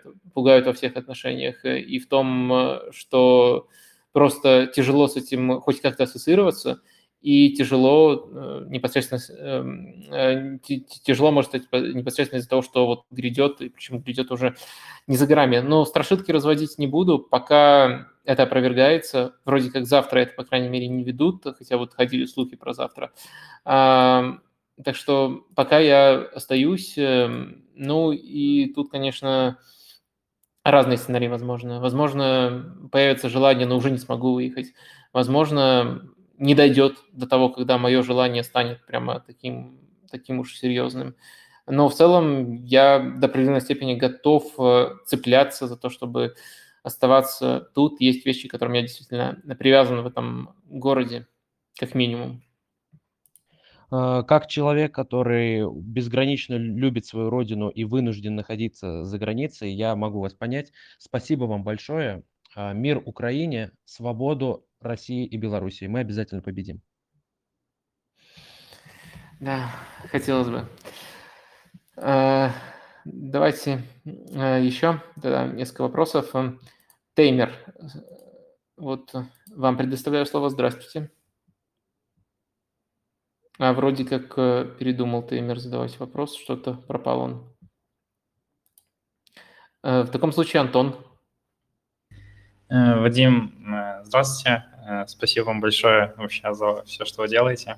В общем, у меня такой вопрос. Э, Возможно, он уже был, и тогда не отвечайте, это если будет э, эфир, запись эфира, то послушаю. А как вы видите перспективы вообще РПЛ, то, что сейчас происходит? То, что, например, вот прессинг Марко Гиздаля шел, то, что Греховик, я так понимаю, тоже в ЦСКА вроде как, вроде как собиралась на- налаживаться вообще игра, команда, а тут опять пошли проблемы. В общем, мой вопрос такой. Возможно, немножко такой э, как бы ну, абстрактный, но все же. Э, Ну да, частично я отвечал, но если коротко по пунктам, ну денег э, станет меньше, потому что РПЛ очень сильно был завязан на государственных деньгах, сейчас не до футбола им будет в любом случае. Качество легионеров понизится из-за экономической ситуации, из-за банально курса, который даже когда все относительно нормализуется, все равно будет ужасно, даже не хочется загадывать, каким. Так что мне кажется, и плюс еще репутационные издержки. Мне кажется, что такой лиги, который, в которую превратится РПЛ, сейчас прямо не существует. То есть это будет, это будет по репутационным издержкам лига, переход в которую сопоставим с отъездом в там, Китай или в какую-то ближневосточную страну, но при этом у них не будет денег, Китая или ближневосточной страны, и очень много придется опираться на своих футболистов. Мне кажется, в этом кризисе кто-то может найти свою возможность. Может быть, это будет, например, Краснодар, потому что он государственным деньгам Э, не привязанный, он очень дорог Галийскому. Посмотрим, э, посмотрим, как, как, как тут э, все сложится. И, конечно, команды, которые инвестируют в академию на фоне этих трудностей, которые будут мыслить долгосрочно, тоже определенные преимущества внутри чемпионата получат. Может, некоторые просторы для экспериментов откроются. То есть сейчас, когда нет такого влияния государственных денег, не, вернее, на момент, когда их не будет, будет больше простора именно для экспериментов, э, а не для минимизации ущерба, не для э, попытки любой ценой выжить какой-то минимальный результат, чтобы отчитаться э, за эти деньги. Так что мне кажется, что в целом позитива мало, может быть, как-то симпатичнее что-то что станет в ВПЛ, но уровень уровень, конечно же, понизится. Это просто-напросто неизбежно в текущих условиях. Чтобы ответить конкретнее, насколько он понизится, нужно понимать точку, в которой все завершится, условия, на которых все завершится. Ну, э, мы выбираем, конечно же, между ужасным и самым ужасным, самым-самым ужасным сценарием. Хороших нет. Э, понял. Э, спасибо большое за ответ. Привет из родного Минска. Помню, когда-то велись такие диалоги, что какая-то фан-встреча, возможно, в Минске, то сейчас уже, возможно, никогда не будет. Спасибо большое за ответ. Да, и вам спасибо. Так. Дальше. Бэк. Здрасте, Бэк. Вот вас подключаю.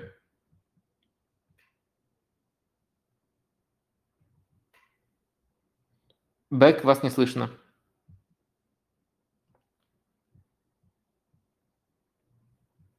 Я слышно?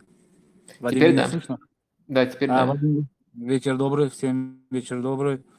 А, Вадим, я давно наблюдаю за вашими передачами. А, Если даже не, могу смотреть онлайн, то обязательно смотрю записи. Спасибо. А, В последнее время я наблюдаю такую тенденцию. Почему-то вы э, то ли так э, такое совпадение, то ли я не знаю, как правильно высказаться, но э, э, обходите стороной э, мою любимую команду Ливерпуль. Э, даже вот э, если из последних взять даже на Ливерпуль, когда она с Миланом играла, вы, не вы не делали обзоры, то есть э, вот разборы, как обычно. Я, я, вот люблю смотреть ваши обзоры, как вы делаете. Вот. И это чем-то связано, или же я а, не могу понять просто. Объясните мне, почему вы обходите стороной Ливерпуль? Ну, я делал на Челси Ливерпуль разбор, на Интер против Ливерпуля Слава Палагин делал разбор, это просто расписание, оно так иногда составляется. Нет, э, не обхожу Ливерпуль э, стороной близко. Если вы внимательно следите, то, наверное, еще ощущаете, что ли, некоторая симпатия к Ливерпулю. Если это, конечно, не сравнится с болением, это очень переходная симпатия, но вот конкретно к этой команде, безусловно, есть. Так что нет, если можно сказать э, что-то такое, то это обратная ситуация. Точно, точно не обхожу, не игнорирую Ливерпуль. Э, просто так, может, совпадало иногда. Понял, спасибо. Спасибо большое. Мгм. Будем ждать обзоров ваших. Спасибо. Дальше Сергей Л. Здравствуйте, Вадим. Да, здрасте. По информации раньше Родригес и Скоп, участие Тони Кросса в матче с ПСЖ практически исключено. Как вы оцениваете шансы Мадрида на проход в 1-4 финала Лиги Чемпионов, учитывая отсутствие Кросса, Казимира и Минди в ответном матче? Так, а у нас уже был этот э, вопрос э, конкретно вот э, про Кросса. Мы рассуждали там, какие плюсы, какие минусы. Но если еще к этому добавить эм, шансы, э, но они в целом сейчас в пользу Парижа и убедительность первого матча, и счет э, в первом матче. Так что они, они не высоки, но есть и плюс, особенно в прессинге, который можно получить э, без эм, Кросса. Но в целом, думаю, шансы не превышают 40% у Реала. Наверное, между вот э, 30 и 40 э, они есть, но сейчас Реал не фаворит. Э, У отсутствия кросса есть плюсы и минусы, мы раньше это уже обсуждали. Так, э, плохой бой, вернее, бой плохой. Снова попытка вас подсоединить. Вы снова держите руку. Здравствуйте. Да, здрасте. Слышно меня? Да. У меня вопрос по поводу Атлетика Мадрид. Я болею за эту команду ну, с 2015 года, и меня появился вопрос. Э, именно с этого сезона. Я, не, я много матчей смотрю, но я не могу понять, чего не хватает Диего Симеона. У него либо стабильность, и стабильности не хватает, либо идей, и либо травмы мешают, или, или ключевые игроки выпадают из-за коронавируса. Как вы это видите? А, Окей. А, Так, м, тут э, можно говорить глобально, а можно говорить по этому сезону. Если говорить о разнице между этим и прошлым сезоном, то основная разница, она на самом деле очень простая. Это э, Облак, его форма из лучшего вратаря, из лучшего шотстопера мира в одного из худших даже в Лиге. Э, Это просто смехотворно, как он играет в этом сезоне и заслуживает очень много критики. А, Это действительно серьезную очковую разницу делает, если вот э, сравнивать прошлый этот сезон. А, И количество травм в защите.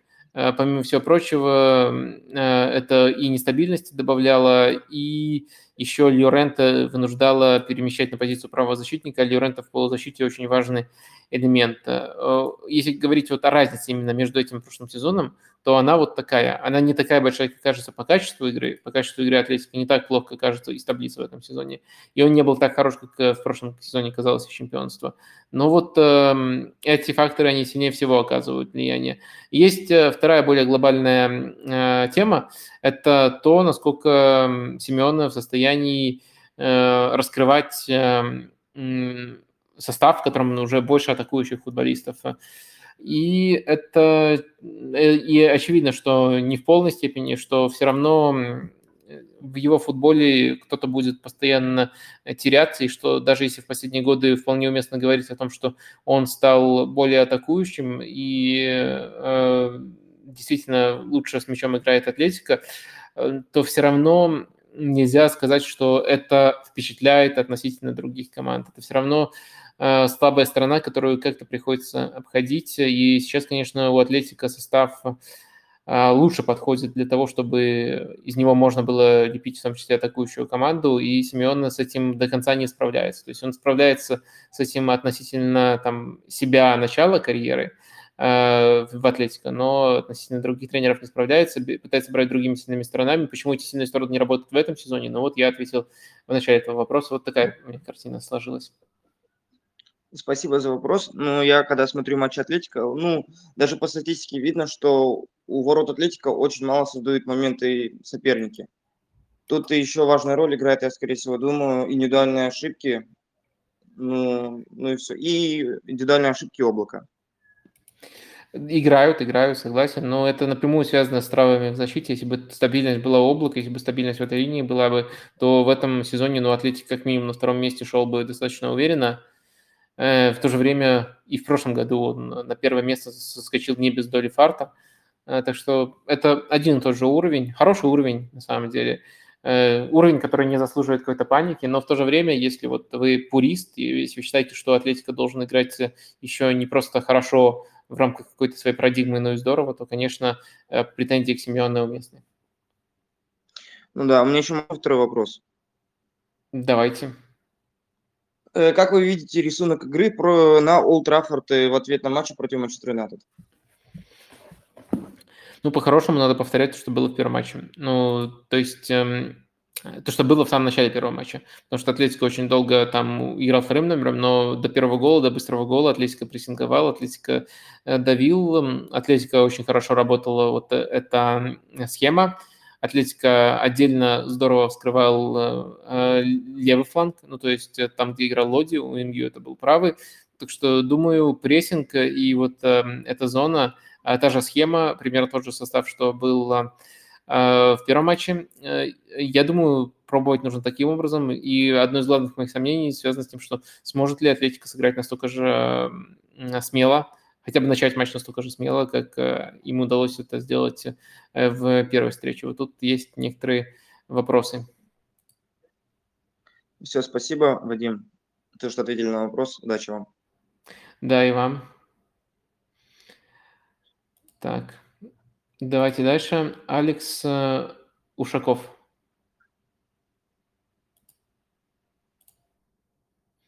Алекс, здравствуйте, слышно вас пока нет. А, Привет, Вадим. Слышно? Да, да. А, Во-первых, хотелось бы услышать ваше мнение по поводу нулей в финале Кубка Лиги, если еще не обсуждали этот матч, потому что была очень интересная игра, куча моментов, куча отмененных голов. Ну, давайте, чтобы не застревать на этом э, вопросе, почитайте текст. Э, Да, очень веселый 0-0. Я писал текст на sports.ru про этот матч. Ну да, текст я читал. Хорошо, а на этом фоне можно ли сказать, что а, хоть и в чемпионате пока соперничать с Сити, Ливерпулем Челси не может, но в Лиге чемпионов, в принципе, а, Челси может стоять в одном ряду с командами Клопа, Пепа, Нагельсмана? Ну, я в том плане, что как кубковая команда Челси сильнее, чем, а, ну, чем на всей длине чемпионата пока что. А, Да, я, я вас понял. э, Ну, в целом, да, Э, если это Челси, вот именно в том сочетании, которое я называю оптимальным, вот без чистых нападающих, где Хавер сложная девятка, где более-менее доступны э, все лидеры. Э, Думаю, да, такой Челси в состоянии, ну, и это было бы странно, если бы они были не в состоянии, а они уже вполне по делу выиграли Лигу Чемпионов. На дистанции просто э, у них меньше стабильности, меньше определенности, а так, да, вполне в состоянии. Но единственная оговорка, что пока, мне кажется, Челси все равно не играет первым номером в этих матчах. То есть э, футбол Тухеля скорее предполагает игру первым номером в этих матчах, и всегда- пока тяжеловато именно в этом аспекте. Но еще почему я немножко замялся перед ответом на этот вопрос, э, все-таки я считаю, что э, при том, что матч был хорошим с обеих сторон, обе команды нас порадовали, если выбирать команду, которая была ближе к победе, то это Ливерпуль. То есть все равно Ливерпуль играл лучше, Челси на равных, но Ливерпуль играл лучше в этом матче, на мой взгляд, даже до серии пенальти. Мгм. А, Спасибо. И тогда еще последний вопрос э, конкретно по Эдару Минди, э, голкиперу Челси. А, Насколько его игра в Челси превзошла ваши ожидания, если превзошла? Потому М, что он был, ну, для, вот, мне кажется, аудитории, в принципе, ноунейм до Челси. А, И в Челси показывает, э, ну, в принципе, наверное, топовую игру. А, Ну, да, соглашусь, э, если особенно в общих чертах говорить. э, э, Мне кажется, что он э, достаточно всесторонний вратарь, но если брать вот дополнительные элементы, в том числе игру ногами, конечно, можно найти более сильных. Но он, если взять соотношение всех качеств, и шот-стоппинг, э, и контроль штрафной площади, игру на выходах, то, конечно, он очень хорош. Честно говоря, мне он нравился, э, в том числе во Франции, мне нравился э, в Рене и даже в Реймсе э, достаточно хорош был. Но, но, конечно, я не был уверен, что все это перенесется. Я, я не был уверен, что там даже игра ногами, которую он в Челси, пускай, может, там не на уровне Эдерсона Эллиса, но все-таки показывает, что она будет э, настолько хорошая, потому что там ему ре- реже приходилось эти качества проявлять. Э, Сразу же меня впечатляло еще до прихода в Челси то, как он контролирует штрафную, вот именно игра на выходах, это классное качество. Думаю, за счет э, его тоже очень, э, то- то- то- тоже во многом его брали, потому что тут контраст с тем же Кепой очень большой. Ну и плюс, конечно, отражение ударов. Э, Что касается прям мирового уровня, ну, честно говоря, я тут не совсем могу это разделить. Э, э, Выше ожиданий, очень качественный сезон, ну, полтора сезона уже. Но прямо вот эта тема, потому что он сам даже говорил про то, что должен был оказаться там в номинантах на золотой мяч, не уверен я в этом. Мне кажется, это небольшая переоценка. Но в целом, конечно, конечно, тоже такого не ожидал, но при этом он выделялся во Франции. Спасибо, Вадим. Да, и вам спасибо. Так, скоро дойдем до ситуации, когда те, кто держит руки, это единственные люди оставшиеся. Ну, сколько тут еще? Ну, минут 10, может, еще посидим, но уже, конечно, несколько раз я хотел уходить, но просто руки остаются. Давайте. Авет, вот так вот подписан. Авет или Авет. Здрасте.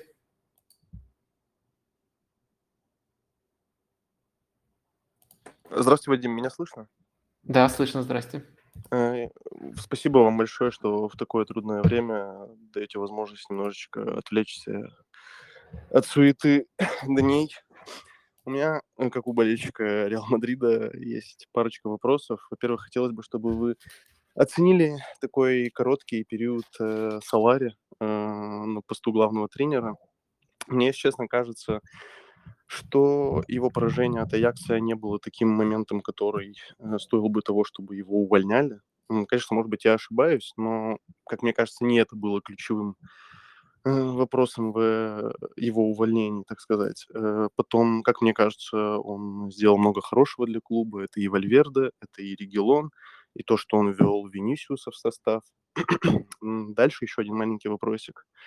Э, По Асенсио. Я часто слышу, что о нем говорят, э, якобы вот он после травмы никак не может вернуться в строй. Э, Да, есть такой момент, но если вспомнить его сезон до травмы, он был, ну, плюс-минус такой же. Человек, у которого есть только левая нога, дальние удары, очень нестабильная игра. Э, Какие вообще вы бы назвали плюсы игры Асенсио? Потому что, ну, как-то, не знаю, э, говорят о нем, как мне кажется, чутка больше, чем по факту он демонстрирует. Я не говорю о его потенциале, я говорю конкретно по факту, что он из себя представляет. Э, Вкратце вот. Мгм. А что касается Солари, то нет, ну я очень... э, Его, кстати, по-моему, Америка недавно уволила, а, мексиканская. Э, Да, э, я его оценивал, конечно, намного ниже, чем вы. Мне кажется, я не поддерживаю э, такие поспешные реакции на какое-то одно событие, э, но мне кажется, просто Ре- Реал плохо играл в футбол, он не улучшил качество игры футбола, и если там искать какую-то точку, где э, можно было иначе поступить в том сезоне, это скорее не увольнять э, непосредственно Лапитеги. Мне кажется, долгосрочно Лапитеги тоже был бы все-таки проблемой, а, потому что э, есть некоторая несовместимость э, между его более структурным футболом и Реалом, который завязан на импровизации, но вот э, качество игры при нем, оно не было таким ужасным, и там действительно была достаточно резкая реакция на конкретный провал в классике, по-моему.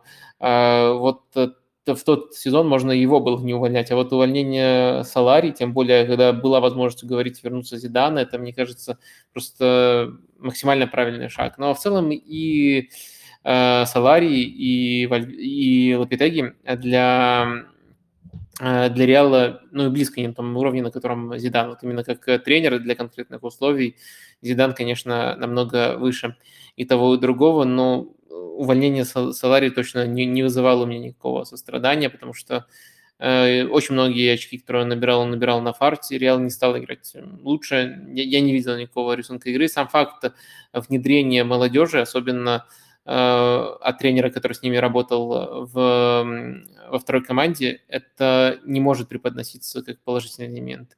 Э, Нужно, чтобы это еще приводило к чему-то, либо там к индивидуальному прогрессу, либо к э, командному, ком- командной пользе. Так что все-таки не соглашусь. Ну что, э, просто два вопроса. Простите, даже все руки уже не буду э, брать. Кому-то тут повезет, кому-то не повезет. Пускай будет эм, Зейтун Тайфун, у которого собачка на аватарке. Вот такой фактор оказался решающим. Здравствуйте. Слышно меня? Да, здрасте, здрасте. Здравствуйте. Я вот, ну, основной вопрос у меня по Ляу. Я просто болельщик Милана, и вот меня интересует, э, как вы видите вот потенциальный уровень его и, ну, в частности, его работу без мяча. Вот в последние игры мне просто кажется, что ну, уровень работы без мяча его, ну, очень сильно просел. И второй вопрос, ну, помельче будет. Э, Как вы видите э, перспективы э, тоже про Милан, э, Калабри в сборной Испании и ну, на каком месте вы видите в иерархии правых защитников в В итальянской сборной? Италии, да? Да, В сборной Италии. Мгм. все. А, Так, ну, Ляо, я с вами полностью согласен. И вот э, хотел говорить, что вот он в этом сезоне играет ярко, но посмотрите еще, как он не дорабатывает без мяча. И вот вы сказали буквально это за меня. Игрок больших контрастов. Невероятная скорость, очень хороший один в один. Э, Интересно режет угол, и после этого может и бить, и созидать. Э, В атаке к нему вопросов минимум, и форма конкретного сезона радует. Ну и талант очевидный. Э, Что касается игры без мяча, то это ну, почти катастрофа. Мне кажется, он все-таки, будучи классным игроком, но не там звездой уровня Неймара, по э, игре без мяча примерно вот на уровне Неймара находится. И это не может не мешать Милану. Э, Это как-то нужно балансировать. Э, Это можно балансировать там, за счет более работоспособного занимательства на другом фланге и смещения там, опорных полузащитников, например, Кесье, э, страховать этот фланг. Ну, следовательно, по цепочке вся команда тоже смещается в таких эпизодах. Но не знаю, заслуживает ли его талант прямо таких адаптаций. Эм, Так что мне кажется, что есть по нему вопросы, и не нужно обманываться яркостью, но при этом не признать, что в этом году он очень ярок, тоже невозможно. Ну и еще не забываем, что на этом фланге играет Тео Эрнандес, тоже игрок с явным перекосом в атаку. Так что если соперник не напугался вот просто от наличия Лиао и Эрнандеса, у него очень хорошие перспективы для того, чтобы именно в этой зоне Милан наказывать. Там, и в последних матчах действительно с вами полностью согласен, это особенно видно было, там Удинеза просто разрывал эту зону и, по-моему, создал даже больше моментов, чем Милан в этом матче, при том, что это был домашний матч э, для Милана. Э, Что касается Калабрии, то, честно говоря, мне кажется, что э, вот Ди Лоренцо, Флоренции, Калабрия – это примерно одного типажа, если в широком смысле рассматривать э, правые защитники, и одного уровня, на самом деле, тоже.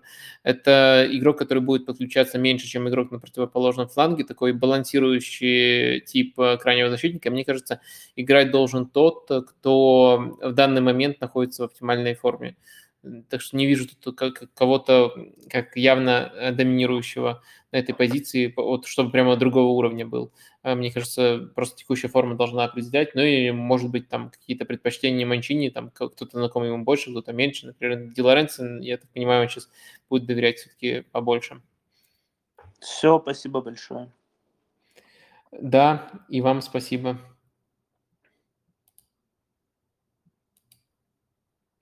Так, и последний вопрос. Как так совпало классно. Э, Только одна рука, э, ну, по крайней мере, в момент, когда я отвечал, была, э, было у нас. Это Никита. Здрасте, Никита, слышно вас? Вадим, Да, слышно. Слышите? Слышите? Да, да. А, У меня два вопроса, если мо- можно. Один а, касательно Стефана Сенси. А, Еще когда начал слушать вас подкаст «Футбольный Петиначо» давно, он тогда в то время перешел в Интер Антонио Конте, и тогда вы вместе с Игорем очень восхваляли и представляли защиту, полузащиту на Евро Италии, что это там Сенси, Барелла, Жоржиньо. Вот. Но после такого успешного старта он как-то очень угас. Я старался следить, было интересно, потому что связывали его с Барселоной даже. Но вот он куда-то потом пропал, и сейчас, так понимаю, вообще, а, ну, не яркий. Ну, не копался, вот хотел вас спросить. И второй вопрос, если можно, касательно позиции правого защитника Барселоны, потому что ходят сейчас слухи об Эспеликуэте, я так понимаю, его берут не в центр, а все-таки а как правого защитника. А, там перспективы Дани Алвиса на следующий сезон и уровень Деста, который он показывал в последних матчах. То есть какая должна быть, наверное, пара для ротации для Хави в Барселоне?